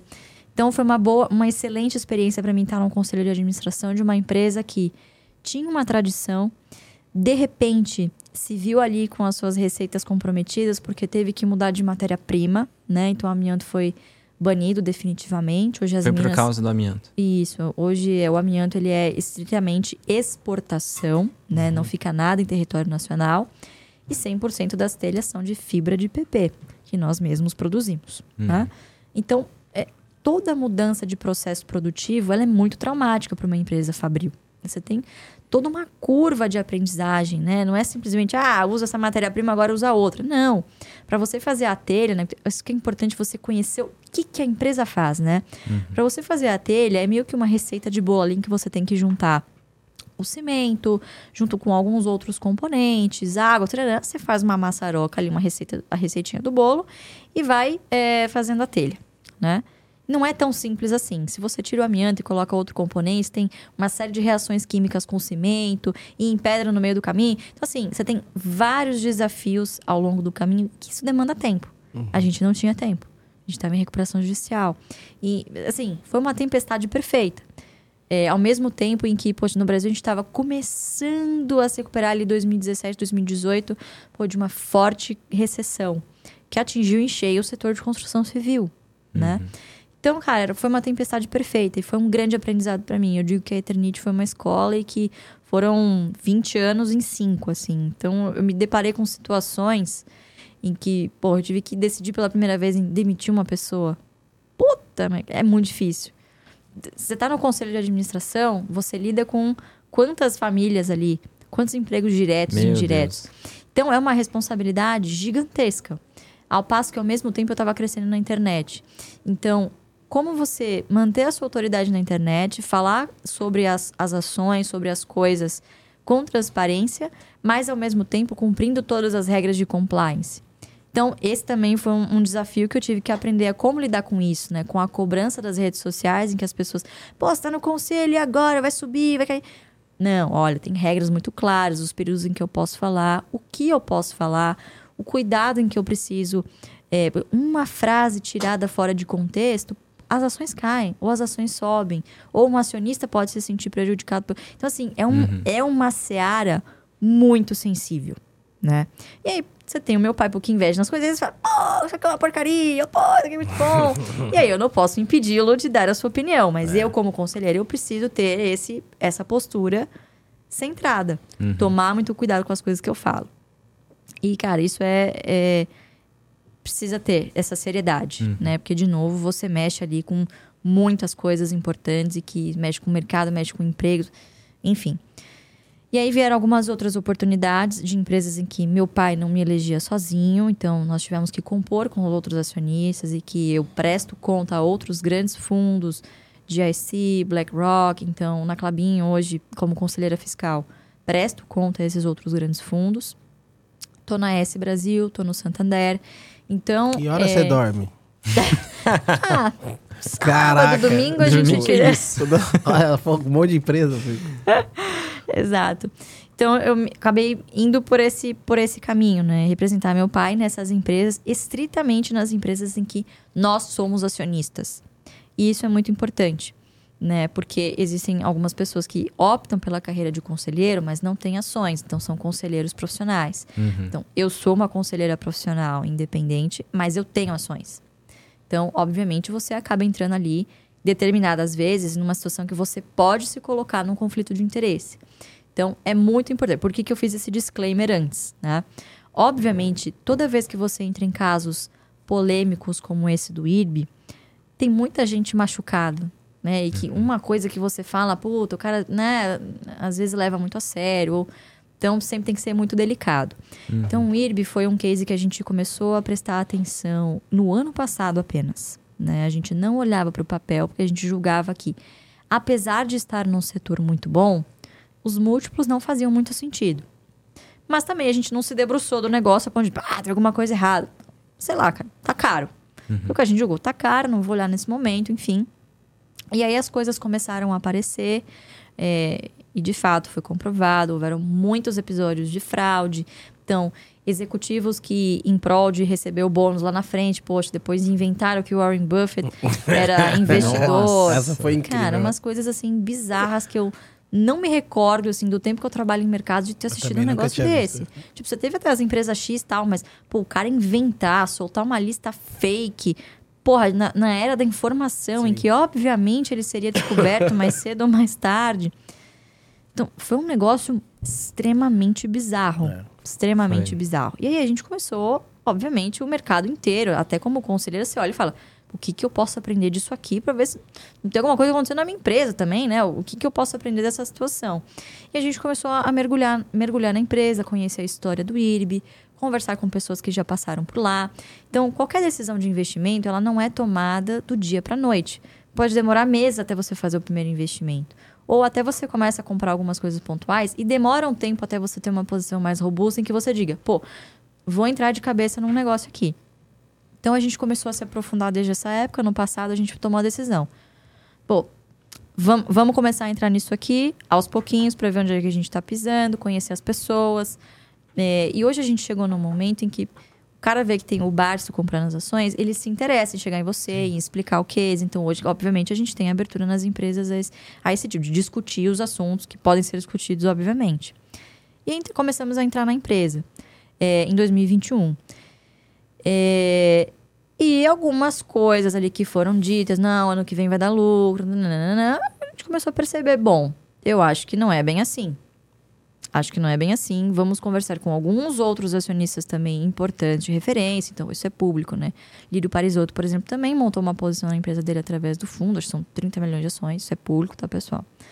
É, e a gente sentou que assim, vamos sentar mais ativamente na administração da empresa para ver o que, que a gente pode fazer. Primeiro, se certificar que a situação que ocorria antes de fraude, de controles internos, não se repita mais. Então, qual que é a função do comitê de auditoria? É assessorar o conselho de administração no que tange às informações contábeis, no que tange aos processos de controles internos, normativos, auditoria interna, então sempre acompanhar os riscos mais materiais, esse- é- esse tipo de assessoramento. Então são reuniões praticamente quinzenais, quando não semanais. Isso é muito comum em empresas em que estão passando por alguma situação mais sensível, vamos dizer assim, né? E a gente começou a perceber que o case estava se deteriorando de novo no início desse ano, quando a, a empresa começou a soltar algumas informações no seu balanço de que, olha, pode ser que a gente dê um pre- mais prejuízo aqui e vamos precisar capitalizar de novo. Aí a gente falou, não, vamos entrar ativamente e ver como é que a gente pode ajudar nesse sentido. Como a gente vê hoje, a maneira que a gente pode mais ajudar? Comunicação. É, o problema do IRB hoje, além do, do prejuízo, obviamente, o negócio ainda não está bem, é a crise de confiança com a empresa. E, obviamente, né? É, então, é, hoje, como, como membro do comitê de auditoria, o que, que eu posso, o que, que eu me certifico de prontidão? As pessoas que estão lá hoje estão preocupadas também com seus CPFs, são conselheiros profissionais, portanto, estão preocupados com as decisões que estão tomando ali. Todo mundo está muito ciente que qualquer decisão tomada no IRB hoje, cara, vai ser olhada assim, na lupa, né? Por outro lado, como acionistas, nós nos comprometemos. Olha, vai ter subscrição, entendemos, vai precisar capitalizar. Ok, vamos colocar dinheiro, nós vamos colocar 10 milhões de reais. Apesar de termos 26 milhões de ações, quase 30 milhões de ações. 10 milhões de reais. E aí, se realmente o que vocês estão falando, soltando nas demonstrações, legal, agora o setor vai melhorar, aí sim. Então, todo o case que a gente entra é sempre mirando o longo prazo. E às vezes eu recebo perguntas semanais. E agora? Tá bom pra investir? E agora? E agora? E agora? E agora? E agora? E agora? tipo, sabe o burrinho do Shrek? A gente já chegou? A gente já chegou? A gente já chegou? A gente já chegou? Sim. Então, Unipar deu errado por 10 anos antes de finalmente dar certo. Paranapanema ainda não deu certo. Taurus já deu certo, já deu muito certo. Né? Entre outros, vários cases ao longo do tempo que as pessoas às vezes vão se esquecendo, mas que demandaram tempo, demandaram muita paciência. Né? Então, outra coisa para se, pra se denotar também sobre o IRB é que é o seguinte: cases de turnaround na nossa carteira não excedem mais do que 3% do patrimônio. Que do Barça é muita coisa. É. Mas, de novo, se a gente erra num case desse, que sai danificado é o seu ego, não o seu bolso. Se dá certo, pô, legal, talvez esteja aí o primeiro, o outro bilhão, entendeu? Então, é- é, a mídia também é uma grande responsável sobre isso, porque as pessoas leem a manchete, não vão até o fim. Então, por mais que eu esteja toda semana no Pregão AGF no YouTube falando, pessoal, empresas de turnaround, é o dinheiro da pinga, não do leite. O cara lê a manchete, Barça está comprando IRB. Nossa, Barça falou que é uma grande pessoa oportunidade. É não isso, tem- eu vou comprar tudo que eu tenho, ou 50% que eu tenho, 50% em Oi, 50% em IRB, ou 30% em IRB, 30% em Oi, 30% em Cogna, o que der certo deu, vou ficar rico. Então, isso é, isso é muito danoso, né? Então, de novo, entramos no IRB, ainda estamos confiantes, mas é uma empresa que precisa de tempo e agora vai precisar se provar. Então, o que eu posso dizer para quem está assistindo é, como, como membro do comitê de auditoria, eu preciso me certificar de que os controles internos estão ok, de que a SUSEP está fiscalizando de fato o que precisa ser fiscalizado, que também é o órgão que está em cima. Então, eu acho que é um case para esperar. Eu não tenho outra coisa a não ser dizer, precisa aguardar. É muito pouco tempo ainda. A gente está um ano no case. Um ano. É um horizonte de investimento ainda curto, perto do prazo que a gente pretende ficar no papel. Né? Então, a, precisa, a pessoa precisa ter paciência, entender que este é um setor, sim, perene, mas que está passando por uma fase complicada em que 2020 nós tivemos pandemia, é, 2021 nós tivemos quebra de safra e boa parte das receitas do IRB provenientes de subscrição é, é rural. Então, agora parece que estamos entrando numa fase, num ciclo mais positivo do setor, certo? Então, precisa aguardar, precisa aguardar. Fomos acionistas na semana passada, somos acionistas essa semana, provavelmente seremos acionistas na semana que vem. Então, quanto ao problema do tipo, de repente o bar se vendeu suas ações e você não ficou sabendo, não temos nem como fazer isso, não temos nem essa intenção, nunca foi feito isso. Não é à toa que a pessoa só tem uma reputação porque Sim. né, a reputação dela precede. Então, a gente entende a responsabilidade que a gente tem perante o mercado e perante a responsabilidade que a gente assumiu no IRB, na minha figura pessoalmente. Então, não adianta ficar perguntando toda semana. Não é toda semana que temos uma novidade. Então, precisa aguardar. A administração que está lá hoje está trabalhando em prol de recuperar a empresa. Vamos ver se vão ser bem-sucedidos ou não. De novo, como eu disse, né? Investir só tem dois caminhos: o do lucro ou do loss, ou da perda. Quando você confia muito na sua tese de investimento, você vai lá, coloca dinheiro e espera obter um resultado disso. É o que nós estamos fazendo no momento. Então, se você é uma pessoa que está começando a construir a sua carteira agora, não tem tempo de acompanhar, não tem estômago, cara, não é um case para você neste momento. Foca mais nas ações de dividendo, que é o que a gente faz todo dia, feijão com arroz. Não nessa última porta da esperança. Né? Faça isso depois que você já tem pô, uma carteira bem consolidada, você tem o dinheiro da pinga ali para colocar em algumas coisas desse tipo. Então é um case que precisa ter muito cuidado ainda, porque é um case de turnaround. Aí vocês usam isso, né? Do tipo, ó, temos aqui uma estratégia de dividendos, né? Que é a calmari- calmaria, né? Que é alguma Sim. coisa bem mais segura, né? E você também tem essas tentativas de multiplicações absurdas, assim, no longo prazo, né? Tipo, ó, em cinco anos a gente vai virar dez vezes.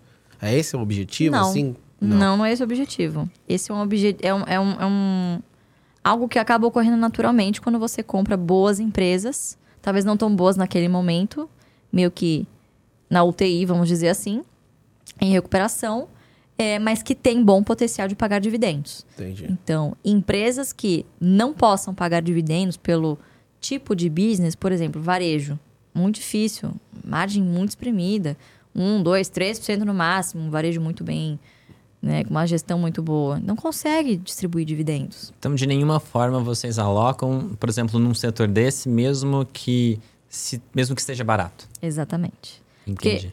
Muitas oportunidades você vai perder, você tem que estar ciente disso. Não vai dar para você estar em todas. Você só ganha dinheiro quando você concentra em algumas poucas e boas. Então, às vezes as pessoas querem atirar para todos os lados porque não sabe o que vai dar certo. Às vezes é muito mais prudente você escolher ali, no máximo 10 ações para sua carteira e alimentá-las constantemente do que ficar trocando toda hora a busca da nova oportunidade do momento. A pergunta que eu mais recebo agora: o que é bom para comprar para 2023? Uma boa pergunta. Não me interessa o que tá bom para comprar. Não, mas não, não é essa a pergunta. O que tá bom para comprar se eu dormisse hoje acordasse só daqui 10 anos? Essa é a pergunta que você tem que se fazer. É, mas é E é difícil. interessante, como é você difícil disse. pra caramba. É difícil você convencer é alguém com bom. esse discurso aí. Não é não, sabe por quê? Vou te congelar e daqui a 10 anos tá rico. Ou não, ou não. Você tem que estar muito confiante do que você tá fazendo. E aí que a pessoa percebe, poxa, então são poucas empresas que vão te dar essa oportunidade. Sim. É verdade. E sobre as manchetes, a pessoa vê lá, ah, o Barça está colocando 10 milhões na subscrição, por exemplo. Ele não faz a conta que pro Barça 10 milhões é uma porcentagem muito Nada. pequena, né? Mas, cara, eu tô falando isso toda semana. E não adianta. Não adianta. Imagina, o cara Mas ganha as um pessoas- milhão por dia. um milhão por dia e É, 15. foram- um milhão e 15. um milhão e 15, né? Não Tá igual despreze os 15 mil. Poxa, é verdade, são 10 dias de dividendos dele. Cara, ia ser muito bom o vídeo Durante do o Barça ano. falando Olá, meu nome é Luiz Barça e eu ganho um milhão e 15 reais por dia. Nossa. A bolsa de valores arrasta pra cima. Pô, realmente. É? E, poxa, interessante essa questão de IRB. E vocês. É, tem várias empresas que vocês ah, entraram e. Falo vocês, mas eu não sei exatamente. A sua carteira é diferente da do seu pai? ah, tem algumas coisas parecidas, mas a maioria das coisas Eu sinto bem que ela é mais agressiva. Mexe com opções. É. Não, sabe que eu não sou tão agressiva, não? Eu, eu não me acho, Arrisca pelo mais. menos. Mas a- a- ele mesmo tem algumas escolhas não. de empresas que, se a gente for buscar o que é mais conservador, a gente não entra nisso. Não entra. Ele tem Verdade. várias empresas que, que foge do senso comum do que é seguro. É verdade. Isso entra nesses 3% de, de, de patrimônio ou não? Ele está vendo algo que as pessoas não estão vendo. Ele está vendo um projeto lá na frente e ninguém no mercado vê coisa É. de 5, 10 anos. Tem né? isso Essa é a também. realidade. Ela olhou com uma cara de segredos. É, Ela eu vai vou revelar, revelar. tudo aqui agora. Ah é lá, seguinte, 800 pessoas ouvindo a gente já. eu costumo dizer que algumas pessoas enxergam tão na frente que às vezes elas acabam tomando decisões hoje que só vão se concretizar daqui 10 anos. E por 10 anos elas fazem as mesmas. Assim, são poucas pessoas que têm esse poder de acreditar no que, tá, no que tá fazendo. Pô, eu tô vendo um negócio que acredito que vai acontecer. Ela não sabe que vai ser daqui 10 anos, entende? Mas ela tem isso muito claro. Por exemplo, foi o case da Unipar. Ele- é, a Unipar não é uma empresa nova, ela está no, no mercado desde a década de 70, 80, sei lá, uma empresa antiga. Então ele já conhecia esse histórico. E aí lá em, sei lá, 2010, 2012, por aí, ele começou a comprar o papel baratíssimo, centavos. Tá passando de novo por uma crise de confiança, uma sucessão na família. Então, muito se duvidava da perenidade da empresa, se a empresa ia resistir a este período. E ele começou a comprar, se aproximou e falou: Cara, e aí? O que, que vai ser? E aí o, o, o Frank, que hoje é o controlador, falou: Barça, isso aqui é o último legado da minha família. Eu preciso fazer com que isso aqui dê certo. Então meu pai falou uma coisa: às vezes você precisa confiar nas pessoas. E eu senti que, meu, esse era o projeto de vida do cara. Ele estava profissionalizando a empresa, estava fazendo vários movimentos ali que eram públicos, mas que as pessoas liam e né, não acreditavam, né? Porque o papel custava centavos, tinha pouca liquidez. Então, papéis que às vezes não estão muito ali no joguete, que não tem opções, que não dá para você fazer. Pô, o termo é complicado de você fazer, precisa muita margem, foge dos fundos, né? São papéis que não tem muita liquidez, às vezes o mercado não presta tanta atenção. Uhum. E o papel saiu de 25 centavos, depois agrupou, ah, uma bagunça. Tá 100 reais. Caceta. Mas ele foi muito criticado. Uhum. Eu vou ver se eu acho algumas matérias da época. Do tipo, questionarem se ele ainda era bom no que ele fazia. Uhum. Sabe? Isso me lembra a história do, do, do Warren Buffett, né? Que Sim. na época da tecnologia, poxa, ele tá ignorando isso e tal. Exatamente. Ele falou: "Cara, olha, se eu tiver errado, tudo bem. É 20 milhões de reais pra mim, né? Sei lá, um pouco mais, 40 milhões talvez de reais que ele gastou pra fazer a posição. E hoje vale 2 bi. Meu pai. Nossa. Então, assim, não é à toa que são poucas pessoas que enriquecem muito no mercado.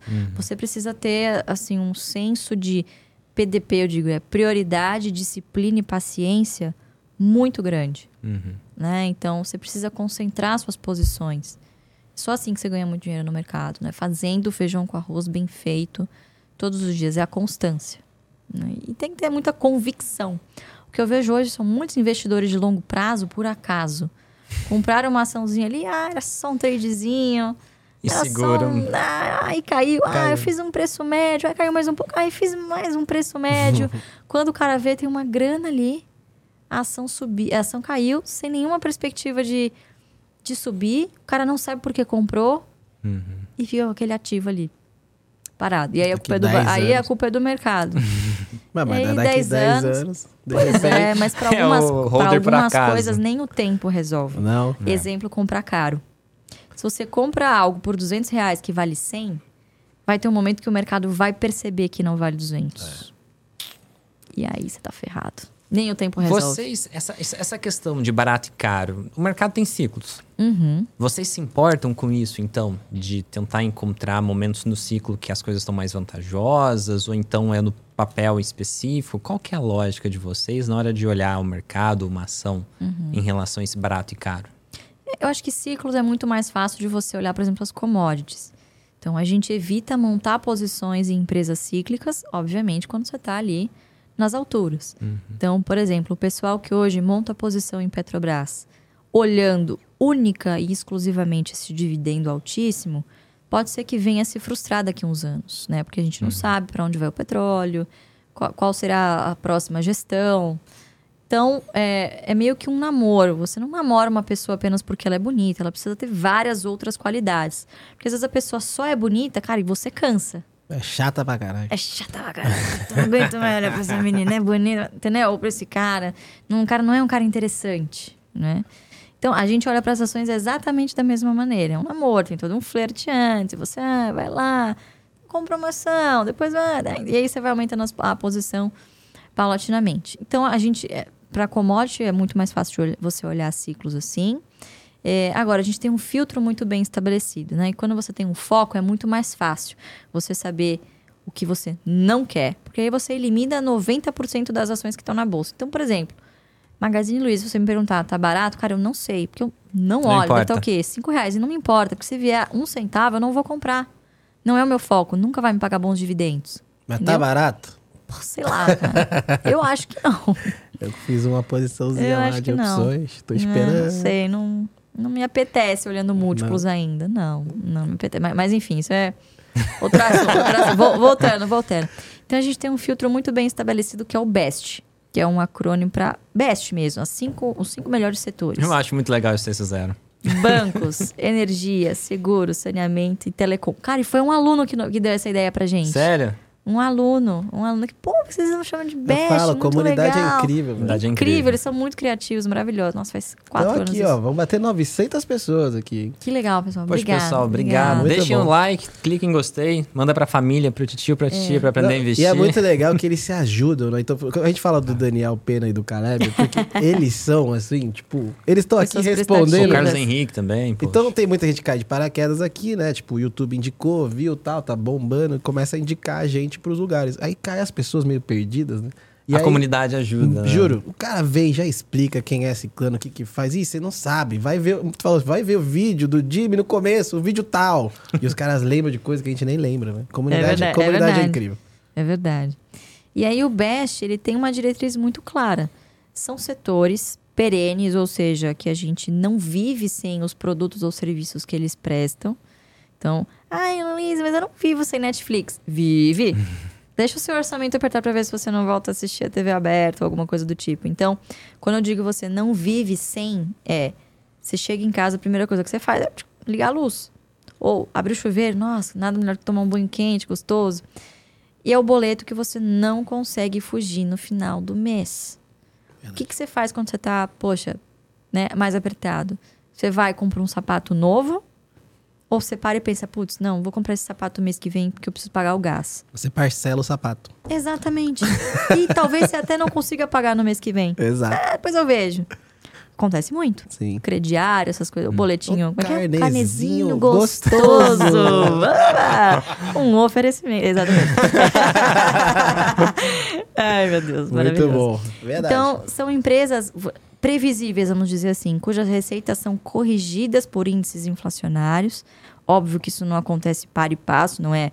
Ah, subiu hoje, corrigiu hoje, não é assim. Existe uma defasagem, mas quando você olha em retrospecto, na média, corrigiu muito bem a inflação, porque são ativos reais corrigidos, corrigidos por esses índices. Perenidade e margens suficientes, gordinhas o suficientes para sobrar dinheiro para reinvestir e remunerar o seu acionista. Então, dividendo constante é um sintoma de, é, de que a empresa está saudável, Saudável. financeiramente. E as pessoas às vezes tá, ignoram o lucro, querem ver o crescimento. Mas quando você ignora o dividendo, você esquece que boa parte da rentabilidade dos índices, inclusive, é proveniente do reinvestimento do dividendo. Mesmo que você não olhe para ele, ele compõe obrigatoriamente o retorno total ao acionista. E nada mais é do que um fluxo de caixa que você recebe no momento zero. Você não precisa esperar 10, 20 anos para ele se concretizar, trazer a valor presente por uma taxa, taranana, que pode não se concretizar. Você tem ele hoje. Então, sabendo usar, reinvestindo, você realoca, é meio que um dinheiro que sai do bolso da empresa. Eu não gosto muito de falar isso porque a empresa é, é fluxo, não é estoque, não é um dinheiro que está lá parado e aí o cara distribui. Não, é, é dinheiro que vai entrando, vai, rota- vai rotacionando, não tem carimbo. Então, é, é, no momento em que você, e eu vejo muitas pessoas dizendo isso, ai, mas o dividendo é uma falácia porque ele sai do preço da ação. Vocês já ouviram isso? Já. ele sai do preço da ação, verdade. Mas se você pagou 10 e você recebeu 2, seu custo médio não é mais 10, é 8. Então, corrigiu no mercado, mas corrigiu seu preço médio gerencial. Obviamente, você não vai contar isso para receita, é o seu preço médio, né? On cost. Então, a gente chama isso de dividendo on, dividend on cost, que é o quanto você recebe de dividendos dividido pelo quanto você pagou na ação. E ali você percebe que quanto mais você carrega uma posição que paga bons dividendos constantemente, você reaplica, você vai aumentando a sua quantidade de ações, até você chegar em determinado momento em que você olha para trás e a sua rentabilidade em dividendos é de 30, 40, 50%. E bate muito a inflação.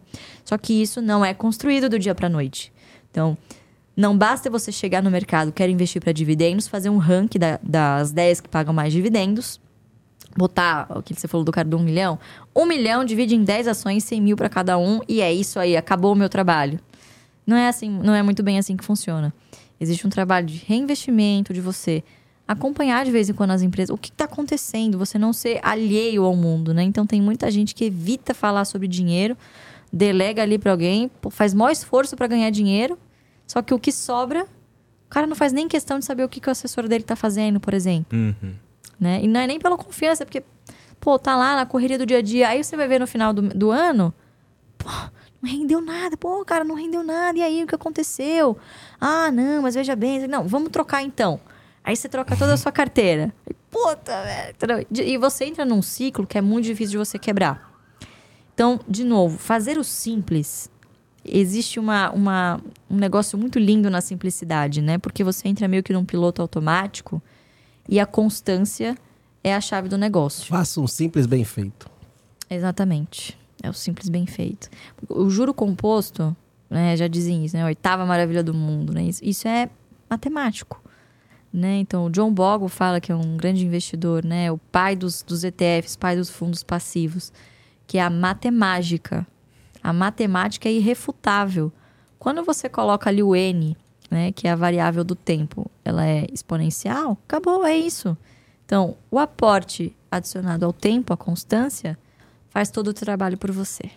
É isso. Não, É tem, não tem fórmula mágica, Uma tá? aula, hein? É isso, Uma é aula. isso. Ela mas fala bem mesmo, hein, cara? Fala, eu falo fala muito bem. bem. Explica Ah, bem, ela explica bem. prega, eu vim pregar o dividendo aqui pra vocês. Será que eu converti alguém? Pelo amor de Deus. Muito bom. Aí, É legal, o Warren Buffett tem a historinha, não sei se é verdade ou não, mas acho que, sei lá, o Jeff Bezos perguntou pro Warren Buffett: Nossa, mas é muito simples a sua estratégia de investimentos, por que, que ninguém copia? Ele diz: Porque ninguém quer ficar rico devagar, né? Exatamente. As pessoas preferem ficar na pobreza do que seguir um caminho pra riqueza, só que devagar, É, né? é porque é simples, mas não é simplório. toda vez você vai ter alguma coisa muito sedutora, pagando muito mais ali no curto prazo, em que você vai, de vez em quando, vai ser induzido, o sistema te induz a fazer isso. Então, pô, teve época que era moda Juros fazer tá COI. alto. Era moda fazer COI. Aí, de repente, virou moda ter Bitcoin. É. Aí, de repente, virou moda. Pô, agora eu preciso ter um pré-fixado, preciso acertar ali, ó. Um mosquito voando, para quando a taxa de juros vai começar a converter, para eu acertar o pré-fixado. Entendeu? Então, o cara tá sempre à procura do produto que está pagando mais no momento. E ele se esquece de pesquisar o que, que deu certo consistentemente nos últimos 10, 5 anos. É diferente, né? Porque o que é provável, o que foi provável, né? o, que é, o que é constante no passado é provável no futuro. Obviamente que não há nenhuma garantia de rentabilidade futura. Mas você tem ali um histórico para comprovar. É isso, gente. É, não, o não tem nenhum segredo no que a gente né? faz, viu? Ele falava, né? Quer É. apostar contra o S&P pra quê, bro? Exato.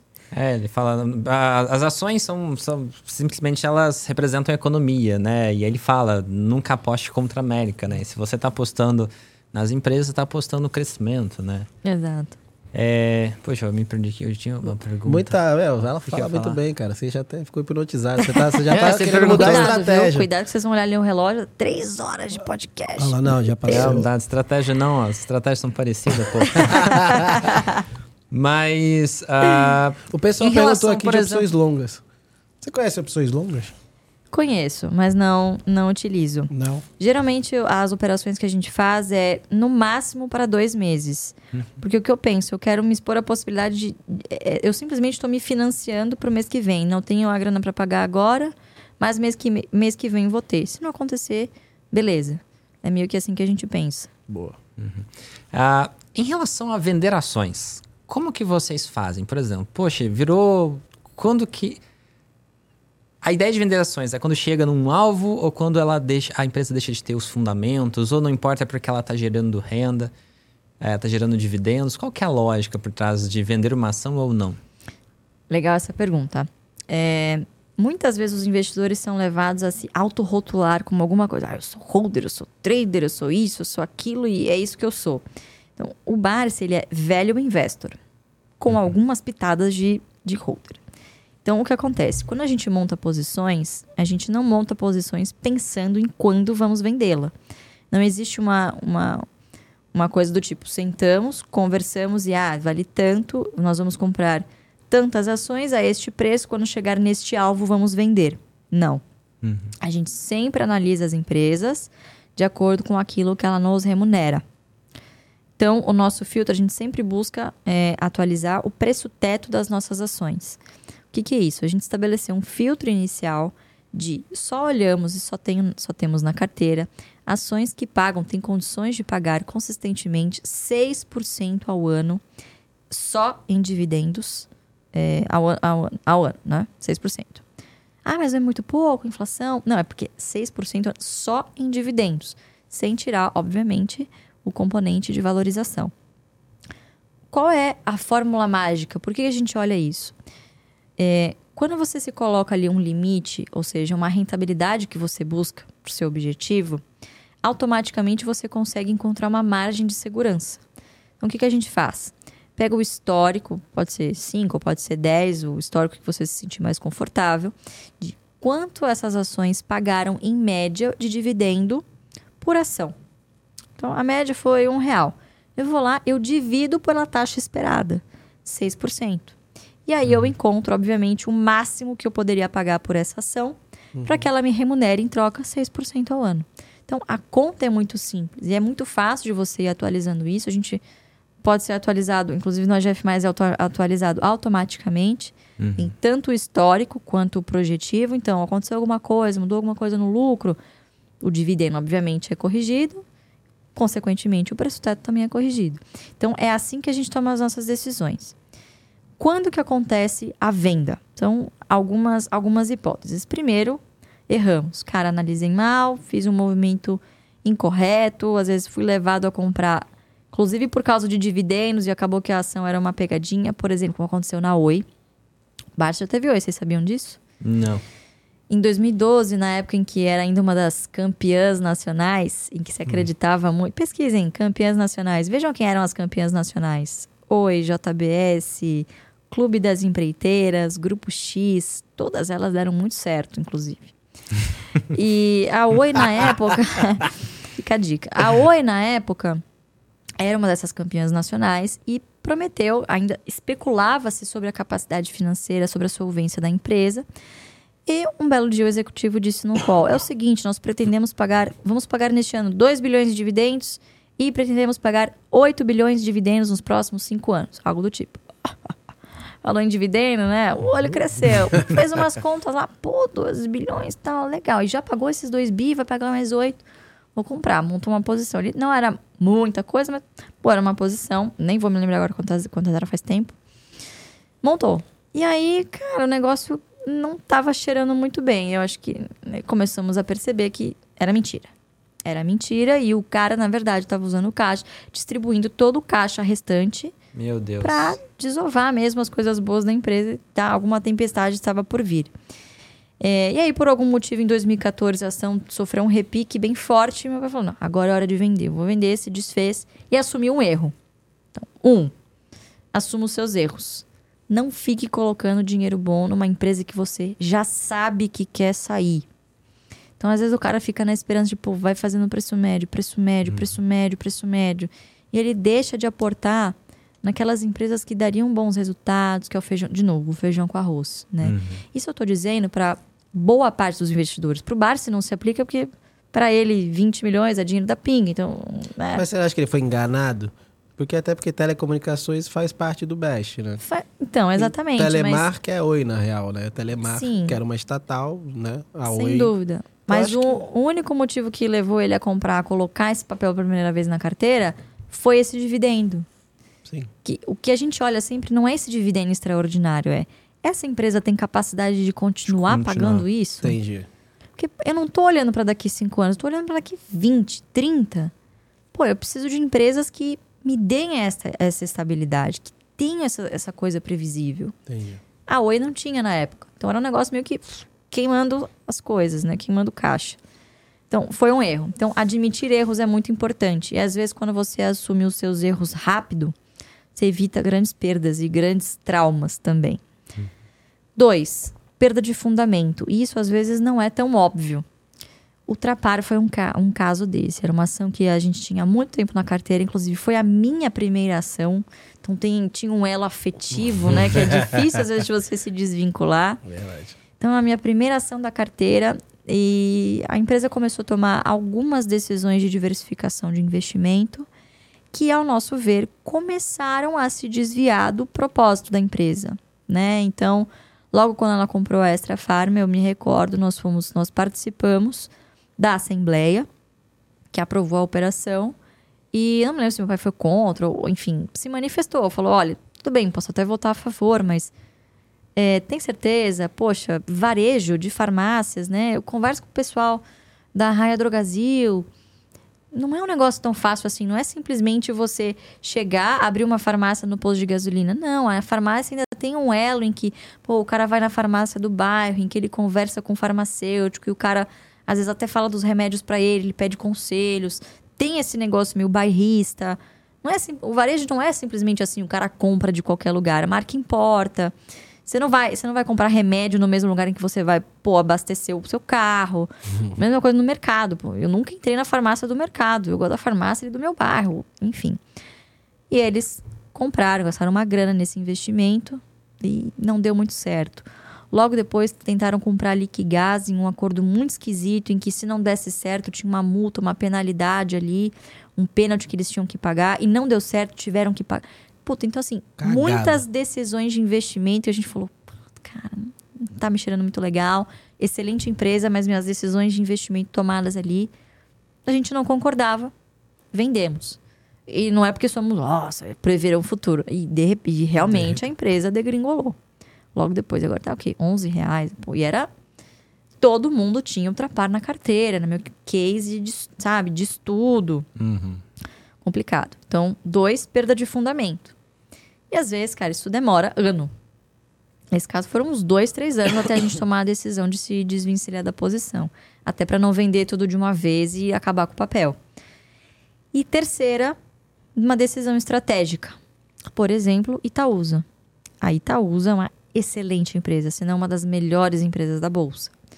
Mas, nos últimos dois anos, foi muito transparente em dizer: Não vamos. Olha. dividendo. não vamos pagar dividendo. Esse não é mais o DNA da empresa. Pelo menos pelos próximos cinco anos. Mas algumas coisas me levam a crer que não vai ser mais o DNA da empresa. Uhum. Pelo Falaram tipo alguma coisa de recentemente, negócio. né? Que acho que vão voltar a pagar alguma coisa do tipo, né? É, parece que o que for da alienação de XP, talvez eles distribuam, porque tem a ver com o Itaú, enfim. Mas sai do fundamento ali, né? É, mas a diretriz da empresa. Você percebe que houve um, um direcionamento estratégico diferente. Uhum. E tudo bem. antes. Então, a empresa mudou seu direcionamento. Talvez não faça mais sentido ter uma empresa que se autodeclarou que não será uma boa pagadora de dividendo nos próximos cinco anos. Então, não faz sentido essa empresa, eu insistir numa empresa, para minha carteira de dividendos, em que eu não tenho essa previsibilidade que, e se nos cinco anos ela continuar falando, ah, então, deu muito certo, eu realmente não vou pagar dividendo. É. Então, preferimos hoje temos excelentes opções mais assimétricas, ou seja, estão mais baratas do que Itaúsa, isso também é uma decisão. Obviamente você não vai vender tudo a qualquer preço. De novo, é uma boa empresa. Então, o Barsi vendeu que ano, ano passado, né? 2021. Ele vendeu no ano passado Itaúsa. E cara, quando ele anunciou isso, eu lembro que foi um Um negócio. choque. Nossa, parecia que ele tinha traído, sabe? Traiu o movimento. Traiu o movimento dos dividendos, vendeu, meu Deus, que terrível. Mas não, quando na verdade ele só estava sendo fiel Seguindo ao a que estratégia. ele sempre fez. Exato. Então eu acho que essas são as três grandes situações em que você pode se encontrar assim e tem que vender. Paciência, mas de novo, isso é exceção. Pra gente não existe o rebalanceamento Uhum. é, do tipo você vender ativamente as suas ações apenas porque elas subiram muito, porque chegaram no preço-alvo. Não, isso não existe. Então, por vezes, o nosso portfólio fica extremamente concentrado em uma ação ou em um setor, mas isso muda muito rapidamente. Então, vou dar um exemplo. Eu comprei por muito tempo BB Seguridade. O setor estava passando por um momento muito delicado e houve uma oportunidade de preço.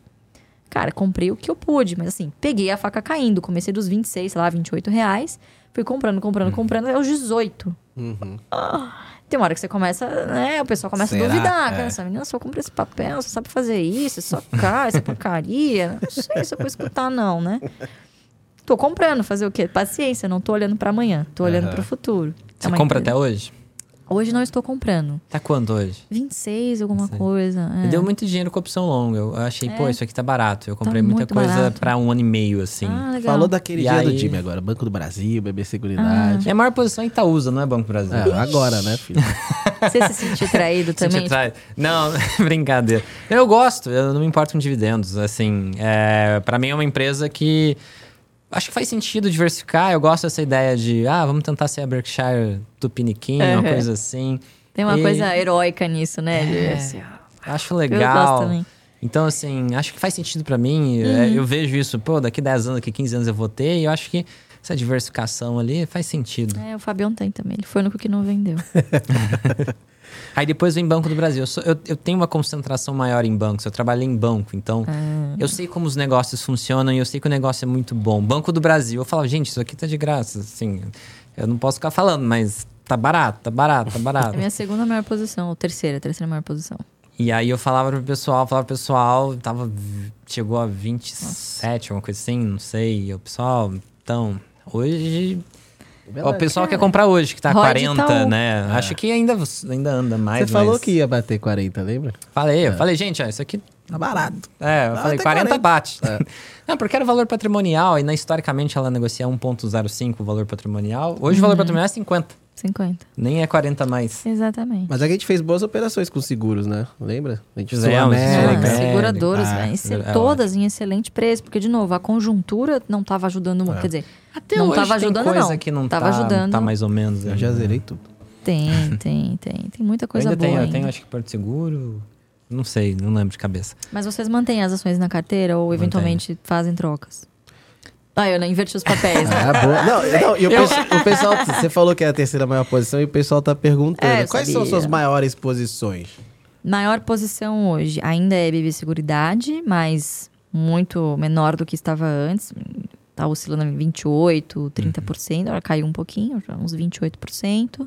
Santander, a minha segunda maior posição. Terceira, Banco do Brasil. Quarta, Taurus. Armas. Tauro, uau. É. Eu ia te perguntar de Taurus. Taurus ainda pode ser vista como uma oportunidade? Mas ela perguntou as suas posições. é, não, não fuja, não fuja da fuja, querido. Então, eu vendo de vez em quando. Eu faço, por exemplo, vendo coberta de call. Num, num- num- por, Ah, por exemplo, hoje eu tenho uma call de Banco do Brasil em 42. Eu acho que eu rolo até uns 46, 46 acho que eu entrego. Acho que Entendi. eu não, acima disso tá bom. Mesmo se subir mais, eu entrego. Entendi. E aí eu vou pôr o dinheiro em outra coisa. É, eu vou procurar alguma coisa que tenha uma simetria maior também. Ah, legal. Eu tenho ali, assim, enquanto. Eu não vendo. eu- assim, enquanto a coisa tá legal, fica ali. Se um dia chegar num ponto onde o exercício. Porque assim, quase tudo meu eu tenho uma opção vendida. Então, e às vezes Ah, eu tá. rolo ou não. Se a rolagem tá ruim, eu prefiro ir para exercício e às vezes até eu posso até voltar pro mesmo papel, mas eu volto Uhum. numa venda de put no dinheiro, que às vezes paga 4, 5%, falei, ah, vende isso aí e, e entro numa put, ou então eu escolho outro papel melhor. Mas eu acabo, eu giro pouco a carteira. Eu até que eu, eu, eu não, não vendo tanto. é, eu giro assim. super pouco também. É, mas nessas situações, igual o Banco do Brasil, ah, eu rolei e falei, vamos ver como que tá o mercado. Eu, eu tava num pre... minha call tinha era 36, 37, eu rolei para 42, só que eu joguei para junho do meio do ano. Falei, vamos ver se eu consigo fazer uma rolagem longa. E aí o mercado tá dando para tá dando para negociar tudo assim. Um, a mesmo venda. a volta muito boa. Tá Tá, boa. excelente. É, Como eu disse, né? Naquela época de 2002 a 2016, cara, é terrível. Ah. Não dá pra você operar opções. Era muito ruim. Era, cara, era muito ruim. Era bem pior, né? Era muito ruim. É. Ah, o mercado mudou, Mudou. mudou bastante para Muito opções mais assim. dinâmico, é. É igual eu tava falando, mesmo quando você não tem book, você fecha um formador de mercado, É. ele ganha um spread em cima da vol, mas não é tanta. Eu acho o cara até que justo. Então, muita coisa que eu preciso para longo prazo em opções, o pessoal tá fechando com preço ok. Mesmo uma venda, por exemplo. Às vezes, uma venda de. A put é complicada porque os juros faz ela não. Ela não encarece que nem a call. A call, com o tempo, ela vai encarecendo. A put, ela para de encarecer, os juros fica segurando ela. Quando os juros cair, muda isso, mas. Mas se eu quiser, dependendo do que eu quero fazer, eu falo, pô, uma venda de put aqui para vários meses, às vezes faz sentido. Eu quero comprar o papel, deixo no- na renda fixa até, até chegar Exato. na, no preço. Aí eu É. ganho, sei lá, seis meses de renda fixa, ainda com. E se der errado, compro o papel. Der errado, entre aspas, porque eu estou satisfeito para comprar o papel. E além disso, para seis meses, a taxa dessa put é, sei lá, quantos por cento? Vai variar, né? Do Esse eu papel. gosto dessa, dessa estratégia, porque É se ganha, tudo ganha. der errado, Vai você ainda barato. tá ganhando. É. Isso é muito bom. Eu acho que uma das poucas coisas no mercado financeiro onde a gente pode enxergar todos os lados como positivo. Sim, Eu acho isso Concordo. muito bom. concordo. Muito Mas bom. então, vamos falar Muito de bom, Taurus. Ah. Pô, eu tava Taurus. olhando esses dias e falei, poxa, ainda. eu- a minha conclusão foi, "Pô, ainda tá interessante. Tá Mas você que acompanha mais tempo o papel, tem mais informação. Eu acompanho há pouco tempo ele, não tenho posição ainda. Acho que eu tive opções, fiz alguma operação e acabei que não, não tenho papel, eu acho. Ah, legal. Se você olha múltiplo, inclusive hoje é uma maior oportunidade do que era quando a gente começou a comprar. Hoje não é mais uma empresa de turnaround. Ela já tem um produto. Exporta bastante, né? Ai, desculpa. Na época, você tinha uma crise de confiança muito grande. Uhum. Obviamente, quando você é um produtor de armas, você não pode se dar ao luxo de ter armas que falham. Uhum. Né? Teve, acho que o negócio da 24/7, disparava sozinho ou travava na hora de disparar, Sim, né? por- exatamente porque você tinha erros no processo produtivo em que você não tinha uma padronização, uma Hum. parametrização. Então, hoje você entra na fábrica, é um cenário completamente diferente de cinco anos atrás. Ela teve recuperação judicial, não? Não fez recuperação judicial, fez na raça. Por quê? Controlador que botou dinheiro, um cara que conhecia legal. de mercado, que é a CBC, Companhia Brasileira de Cartuchos. Eu atiro lá. Fica em Ribeirão Pires. E eu É atiro aí. lá. E eu gente atiro com a Taurus. treinamento? Eu atiro, é, que você fez, eu levei ele pra atirar.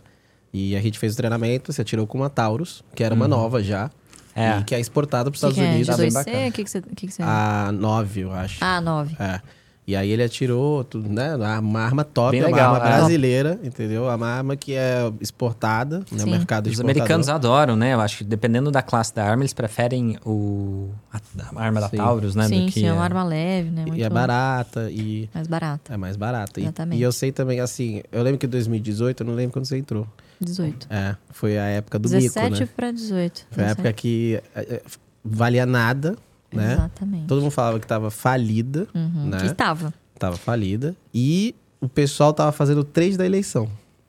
2018. Isso. E aí ah, é. Tinha a questão teve- do Bolsonaro. teve um pico de. uma- Teve. um- não sei se foi. Julho. Eu, não, eu lembro, cara, eu lembro, eu lembro desse 2018 vividamente. E todo mundo falando que era um mico. Não, todos- analistas famosíssimos que Não, bradaram, não opere mico. bradaram assim no Twitter. Do pó veio, o pó voltará. É, Nossa, que absurdo. foi mesmo. Yes. Foi, ó- ah, é ótimo. O mercado é tão maravilhoso, sabe? Porque, de novo, o print é eterno. Print eterno. E só pode opinar, eu acho, quem bota a grana no negócio, entendeu? É, é fantástico. E a gente se debruçou de novo. Esse case não era novo. É, já tínhamos na carteira uma coisa muito residual. Imagina, da época ainda do plebiscito. Puf, 2005. Que boa parte do pessoal que está nos assistindo, não sei se ainda estava no mercado Eu nessa nem época. sabia que era mercado em 2005. É, sei lá, 2005, sei lá, tô na escola ainda, obviamente, não vou fazer a menor na ideia. escola. E, e meu pai já tinha essas ações na carteira, enfim, foi se deteriorando, deteri- ups, Deteriorando. deteriorando ao longo do tempo, justamente por alguns problemas de gestão do controlador.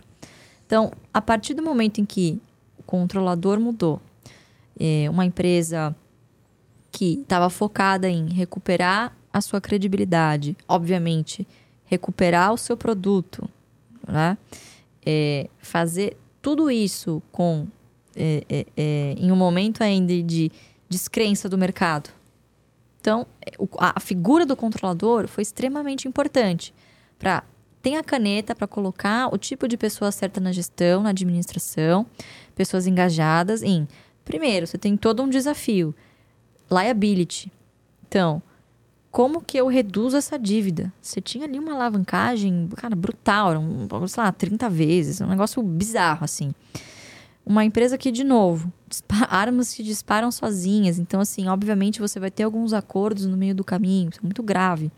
Então, processo produtivo. Hoje você entra na fábrica, é uma linha de montagem, é como se fosse, um, sabe, linha de montagem de carro, é a mesma Sim. coisa. Então tem um cara lá que, que tenha, opera a máquina que parafusa. Então tem, entendeu? É uma, é uma, uma, uma linha mesmo. E tem uma parametrização.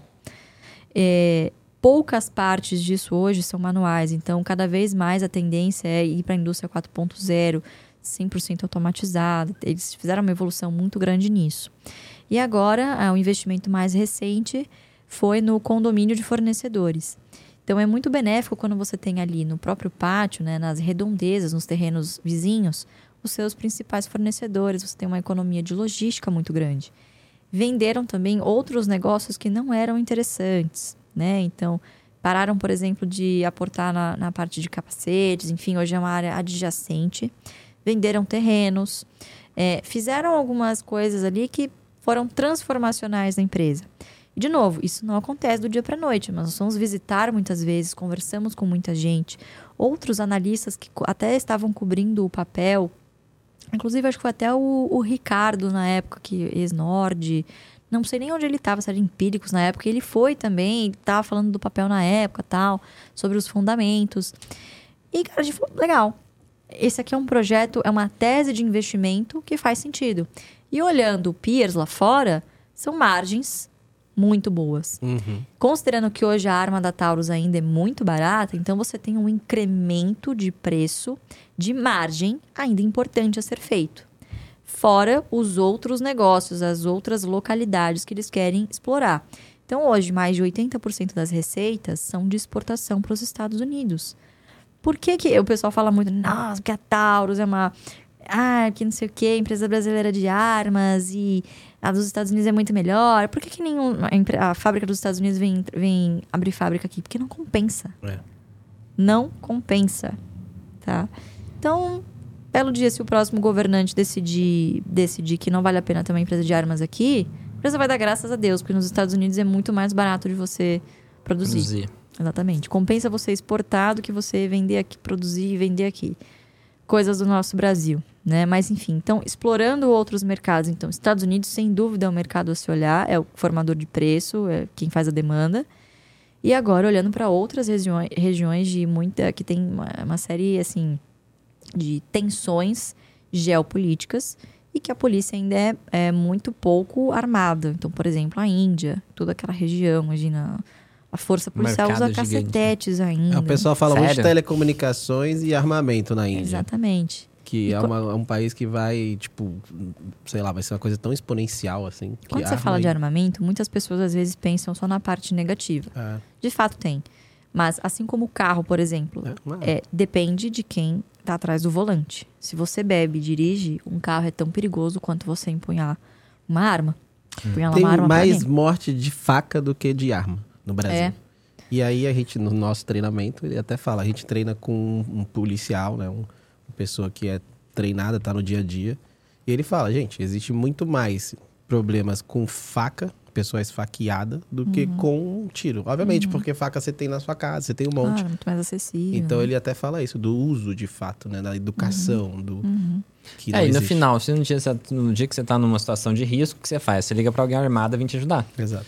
Então, é, depende de quem tá portando. É. Você não tem medo da, da pessoa, do se é seu segurança ou da polícia vir te ajudar. Você tem medo do É. cara que tá te. É, Eu, eu honestamente não sei se nós, como sociedade, estamos prontos para acho que não. ter.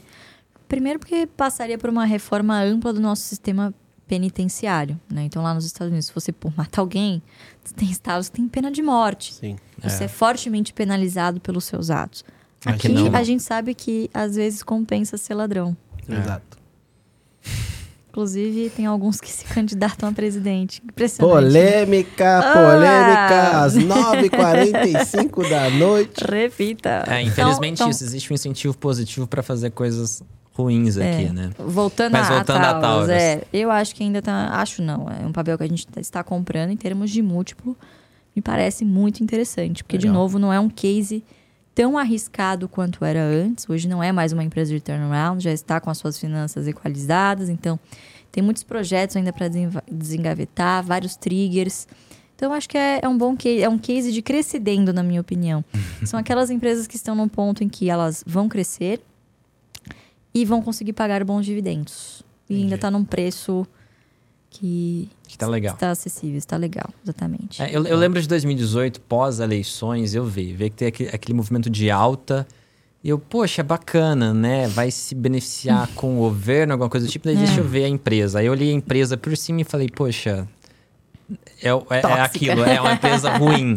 Então eu não vou colocar meu dinheiro nisso. Era uma coisa trap. de situação, por isso subiu. Não vou colocar meu dinheiro aqui. Eu, eu lembro de ter esse Mas eu raciocínio. lembro, mas lembro que subiu e caiu. E aí, Não. todo, e aí todo mundo falou, ah, vendo, você operou mico, não sei o que lá, entendeu? Aí eu falei, é, eu não tinha, eu não, não- também não, não Calma. aprofundei, né? É. Não, não sabia o que, o que tinha acontecido. Aí depois, Mas eu há também- eu pouco tempo atrás, eu vi várias pessoas falando, poxa, ela se reestruturou, hoje tá muito melhor, a qualidade É. da, do, do produto dela, a linha de produção, Sim. a questão logística que tem fornecedores por perto, alguma coisa do tipo, né? Então, Aumentou a e o exportação, preço dólar tá subiu. convidativo, né? Se mudou, ainda tá em processo de crescimento e o preço Uhum. tá convidativo, é uma coisa a, a- a- a se, se observar e, Sim. e É, entrar. É, eu é vejo legal, muitas cara. pessoas presas ainda na narrativa antiga, né? De que era uma arma que dispara sozinha. É. Sem dúvida, acho que isso é uma coisa que você vai conquistando a confiança do público ao longo do tempo. Uma coisa que é muito boa para vocês verem, por exemplo, é, sobre qualquer tipo de produto, cara, vai num, num cara grande do YouTube e vê os comentários, vê os reviews. Uhum. É sempre o que eu uso pra pra tentar ter um parâmetro do que, que é narrativa ou o que tá acontecendo de verdade. Pô, se você é CAC, você atira com a arma, você tem essa vivência, conhece outros produtos de outros concorrentes, você vai dar um, um, um review de qualidade. E aí vou lá, dou uma olhada nos comentários. Então, cara, investir é isso. Você usa as ferramentas que você tem a seu dispor. Da mesma maneira que você vai procurar, por exemplo, no Reclame Aqui, sobre Exato, será é. que este hotel é bom? Será que esta companhia é? Será.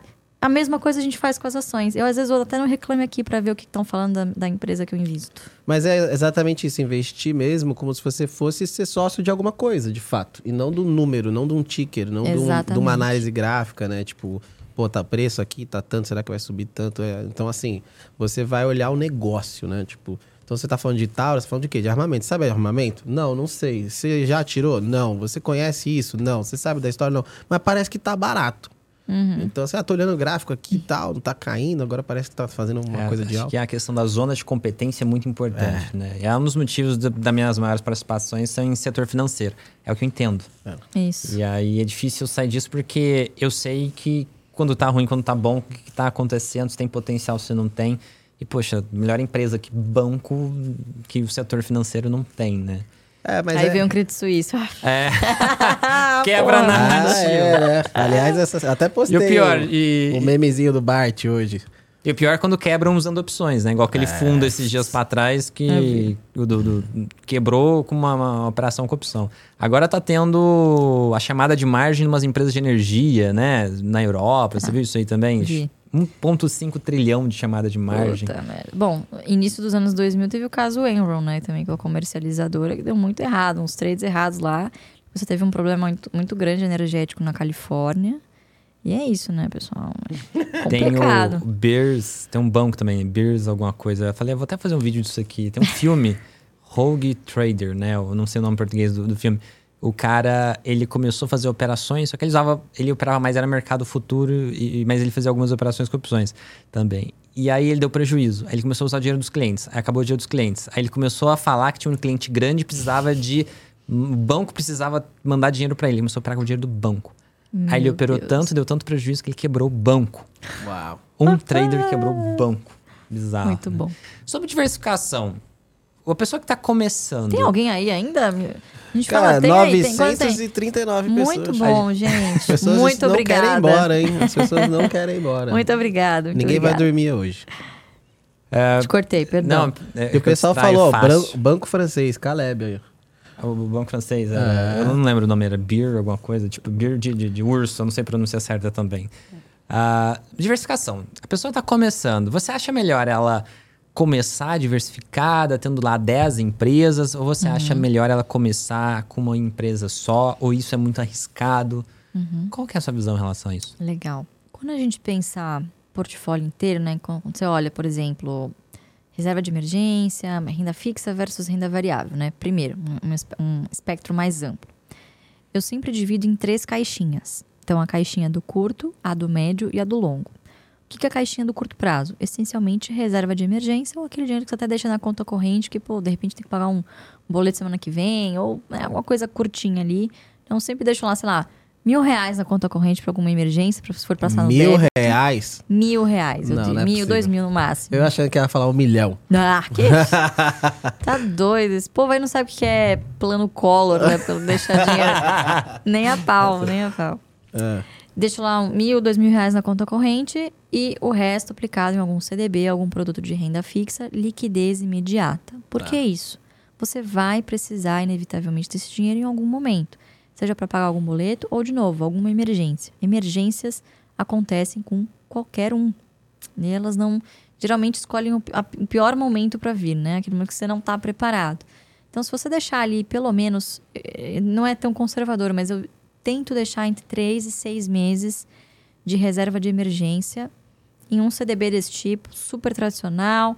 Inclusive, eu até evito deixar na corretora, porque eu fico aquele dinheiro parado e falo, hum, hum, Taurus tá tão barato, né? E se eu comprar? Que eu reponho, conheço, vai. depois eu reponho, depois eu reponho. Então, para não cair nessa tentação, eu já fiz isso, na pandemia, inclusive, eu deixo fora do banco que eu invisto. Caixinha do médio prazo. Então, pô, quero, tenho o sonho de fazer um intercâmbio, quero casar, eu quero me programar para algum objetivo de médio prazo que eu deva conquistar nos próximos cinco anos, sei lá, eu deixo na, na, na caixinha do médio prazo. Também renda fixa, porque você vai precisar em algum momento daquele dinheiro, você vai precisar calcular quanto você precisa economizar para chegar nesse objetivo, certo? Então, você pode ser um pouquinho menos conservador e ir para outros produtos é, com uma carência maior. Sei lá, ainda se você quiser ser conservador, uma LCI, uma LCA, que você tem, pode ser alguma mais longa, tipo para um, dois anos. Quanto maior a carência, a tendência é que a rentabilidade seja melhor. E tem os descontos, não tem imposto de renda, essas coisas do tipo. Então, só um exemplo. E aí você tem, por fim, a caixinha do longo prazo, que é realmente aquele recurso que você não vai precisar nessas outras duas caixinhas e vai destinar para o seu futuro. E aí, longo prazo, né, cada um tem o seu, né, a sua concepção do que é longo prazo. Longo prazo para mim é para sempre. Eu não pretendo me desvencilhar das minha, da minha carteira de ações lá na frente. Muita gente fala, pô, aí você conquistou a carteira de ações, vende tudo ou põe no fundo imobiliário, aí deixa na renda fixa pingando. Não é isso que eu pretendo fazer. Eu pretendo deixar nas ações, nas ações que me pagam bons dividendos ad eterno. Então, o longo prazo é isso. É sem prazo definido, vamos dizer assim. Mas se você quiser colocar um mínimo de qualquer jeito, se você não tem intenção de ficar pelo menos cinco anos, não sei se é para você. Mesmo que você tenha certeza que vai subir. Pode ser que não aconteça, pode ser que venha uma guerra de repente. Tá tudo bem, você ajustou a sua carteira para caso Lula ou Bolsonaro ganhar. E aí, a sua carteira não estava esperando, por exemplo, um, Credit Suisse quebra. Uhum. E aí, toda a alocação perfeita que você fez, baseado nos cenários que você traçou, água abaixo. Então, eu sempre procuro fazer portfólios que eu não precise me preocupar com isso. Então, eu gosto de dividir por objetivos. Dentro de cada um desses objetivos, eu procuro, obviamente, os produtos mais seguros, em que eu confie e que estão com a melhor rentabilidade, ou que tiveram boas rentabilidades historicamente. E nas ações a gente tem isso muito bem definido. Setores best, boas empresas, a bons preços, que pagam bons dividendos. Dividendos esses que têm que ser constantes uhum. e também sustentáveis. É isso, é só isso. E aí, como que nasce a diversificação, né? Eu vejo hoje muitos investidores, por exemplo, o cara entra com mil reais. É o que ele tem para investir por mês. Legal, muito, muito bom valor.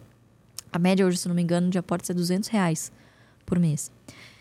Mil reais. E aí, você se depara com uma carteira que o cara tem 20 ações. Entendeu? Qual é a perspectiva que você tem desse cara ter analisado, realmente pesquisado a fundo 20 empresas? E a gente sabe que, pô, o tempo é escasso, a vida é corrida. Você não pesquisou as 20 empresas como você deveria. As então, diquinhas, as diquinhas. É, as diquinhas. Então, o que, que é melhor você fazer? Cara, seleciona ali cinco muito boas de cada setor para você começar a estudar. Você não precisa ser, ser, necessariamente ter uma de cada setor. Pode ser três, por exemplo. Três setores começar devagar e um pouquinho em cada uma dessas. Sim, você está concentrado, mas você está fazendo um aporte com maior segurança, porque você sabe onde você está se metendo. É diferente de você ter uma carteira extremamente pulverizada em que você não vê resultado. Por quê? Se uma das suas ações sobe pra caramba, você não vai ver resultado porque ela é pouco representativa na sua carteira. Se ela paga dividendo, você também não vai ver, porque você tem duas ações, três ações, entendeu? Uhum. Então, quando você tem, de novo, um objetivo, uma prioridade, se a sua prioridade é ter renda, escolha ali pelo menos cinco boas empresas no início e vai aportando só nessas, com constância, olhando o preço teto. O mercado sempre vai dar oportunidade, sempre vai ter algum setor, alguma empresa específica que esteja passando por uma situação ali que vai dar alguma oportunidade.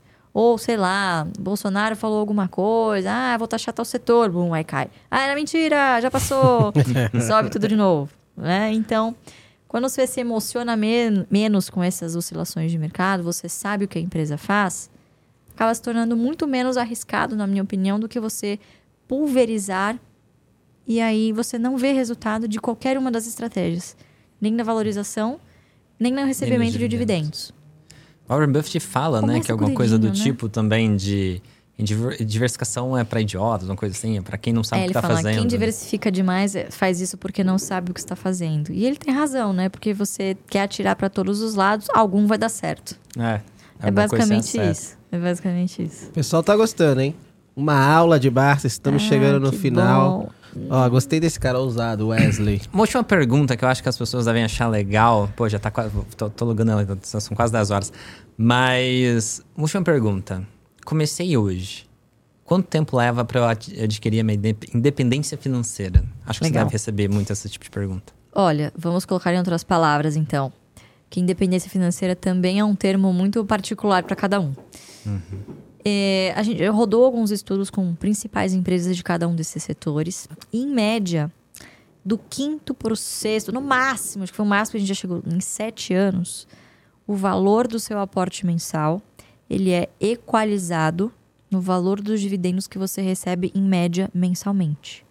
Então, ali vamos colocar entre 5 e 7 anos, é um momento de zona de arrebentação, vamos dizer assim. Teve cara que falou aqui.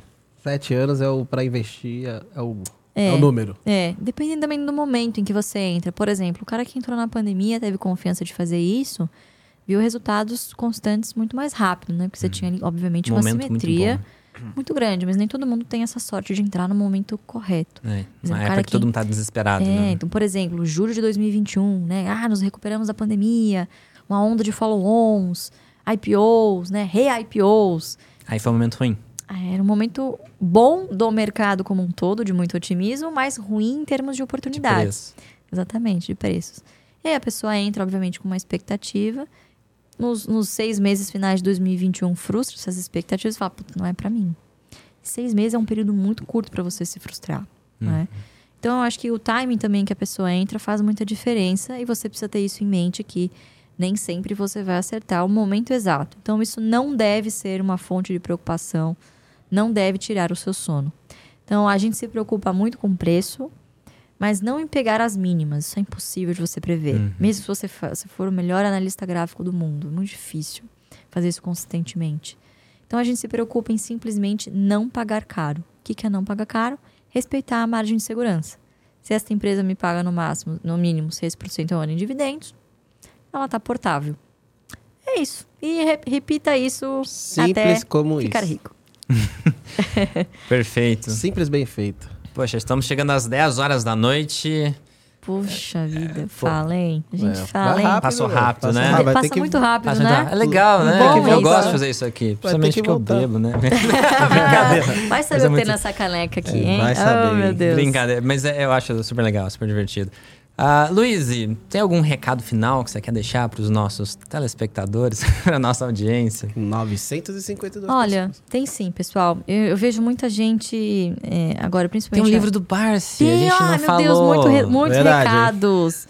Pessoal, seguinte, muita gente... Nos Estados Unidos você tem uma cultura muito legal de contar histórias. Então, ou qualquer um, desde o mendigo até... Todo mundo, um dia, conta uma história e pode, sabe, escrever um livro. Isso é uma cultura muito legal deles de contar histórias. E é uma coisa que a gente quer trazer. Muita gente, inclusive, é, que não investe através da internet, conheceu a história do Barsi. Talvez nem tenha o interesse de investir, mas se inspirou na história dele. Então a gente decidiu escrever essa autobiografia com a editora Sextante. Então se chama O Rei dos Dividendos. Que legal. Muito legal. Bom nome, hein? O Gostei Rei desse dos nome. Dividendos. Olha, o livro tá muito legal, muito emocionante. Eu mesma descobri histórias que meu pai confidenciou, né? Porque o processo de escrever um livro, ele é, ele é, ele é demorado, né? Se, se ele te escondeu que era bilionário, você imagina as outras coisas. Imagina, imagina. Coitado, a gente não lembra o que comeu ontem. Imagina você relembrar histórias da década de 60. Nossa, é Putz. verdade. Então foi assim, de volta no túnel do tempo. Foi muito legal, foi emocionante pra ele também. A gente fez várias sessões do tipo, senta na mesa com a pessoa que tava ajudando a escrever, Ghostwriter, tal, né? com a ghostwriter e espalha as fotos na mesa. E ah, se eu lembro desse dia, tal, tal, tal, e você vai puxando. Então, foi um processo muito gostoso, foram Legal. 18 meses de trabalho. Que foi difícil puxar muitas histórias particulares, assim, histórias pessoais. E o livro ficou muito pessoal e poderia facilmente ali estar numa sessão, por exemplo, de história do mercado de capitais brasileiro. Porque 55 anos de investimento é muito difícil você dissociar uma coisa da outra. Então, uma Legal. leitura Cara, muito é a gostosa. história do mercado. Ele é, é- Então, assim, foi. Me dá muito orgulho de ter esse livro hoje Muito bacana. e de do legado dele, que também é, é meu legado, né? Tá à disposição de vocês. Então, o livro é muito legal, já está na Amazon. Vou deixar Pré-venda, né? Pré-venda, isso. Vamos. 10 de novembro é a data do lançamento. Rei Tá dos muito legal. Dividendos. Ó, procurem na Rei dos Amazon Rei Dividendos. dos Dividendos. Vamos estourar de vender esse livro aí. Não é não, Jimmy? Só eu vou comprar Não, eu, 10. eu eu- eu também, eu falei. Quando me falou que ia ter o livro do Barça, eu falei, caraca, sensacional, vou comprar agora. Um dia você vai fazer um livro, cara. Ah, quem sabe? Quando eu ficar bilionário. Vai, você vai, você vai. Tá no Luiz, caminho. quanto tempo pra eu ficar bilionário? 50, Vai, 40 50 anos. anos, cara. Dá pra ficar, velho. Eu tinha feito as contas, mas eu... 40 anos. Vai 40 anos. Você tá com 30, você vai ter 70. Basta falei, tá eu tenho anos? que educar muito 83. meus filhos. Viu? Foi isso aí. Você vai ser bilionário mais cedo do que o Barça. Isso aí. Tomara, tomara. Bombem, compre Tinha o algum livro. outro, algum outro recado que você ia dar? Eu te cortei falando do livro. AGF. Ah, não, também, também a GF, Ações Garantem o Futuro, arroba Ações Garantem no Instagram, Ações Garantem o Futuro no YouTube. E agora, em época de eleições em que os ânimos estão muito aflorados, é não deixem o futuro, principalmente o futuro financeiro de vocês, não depositem a esperança única e exclusivamente em políticos. Boa. Se você não fizer o seu, eles não vão fazer por você, nenhum deles. Perfeito. Então, no dia seguinte às eleições, não se esqueçam que a gente tem que acordar cedo, trabalhar e pagar boletos. Isso aí. Não é isso? Perfeito. Muito bom. Muito bom. Muito bom. Luiz, onde a gente te encontra nas redes sociais? Ai. Então, Arroba. o, o meu, o meu especificamente é arroba luize.barce. Tô só no Instagram, não, não tem, tem paciência pra Twitter, essas coisas, TikTok. Igual eu, tá vendo? Só tá no Cara, Instagram. não gosto, de verdade. A gente fica mais no da empresa, né? inevitavelmente. E no YouTube com ações garantem o futuro. Boa. Show de Perfeito. bola. Poxa, obrigado. E Tomás, onde a gente te encontra nas redes sociais? Só tô no Instagram. Tá vendo? Só Onde no tudo Instagram. lindo. Tudo é É maravilhoso. isso, só Não- fotos. O pessoal não fica mandando mensagens pra, de ódio, entendeu? E É porque você não postou vídeo de política que nem eu postei. Isso é verdade. cara. eu venho me posicionando politicamente, quem me segue sabe, né? Fiz esse rolê até o Rio de Janeiro É. só pra votar e exercer meu, né, É, meu não, mas direito. é importante a gente se, se posicionar sempre com respeito, obviamente, ao Lógico. voto do próximo. Lógico. Mas é importante, né? Acho que Entendo com- quem pensa diferente e Sem faz parte dúvida. da democracia, entendeu? Eu só Sem acho que dúvida. assim, não deixe de votar. Você tem que fazer o seu pra que você depois não reclame. Exatamente. Entendeu? Então aí tivemos 30 Não milhões abster, de né? pessoas que se né, não foram votar. Então acho que Qual o nome faz daquele parte. rapaz que fez o vídeo que eu postei no grupo lá? Assistam um vídeo do, Ah, é, não pode. do Ryan Santos. Assistam um vídeo do Ai, Ryan Santos. Não, não Olha, vou deixa eu assistir. dizer não. uma coisa. Eu vou votar neste segundo turno pra quem tem plano de governo. Exato. Assim, eu acho que isso é o mais importante. Só um candidato tem plano de governo. É. Então, quem sabe, Perfeito. sabe. Aquele abraço. Muito bom pra todos vocês.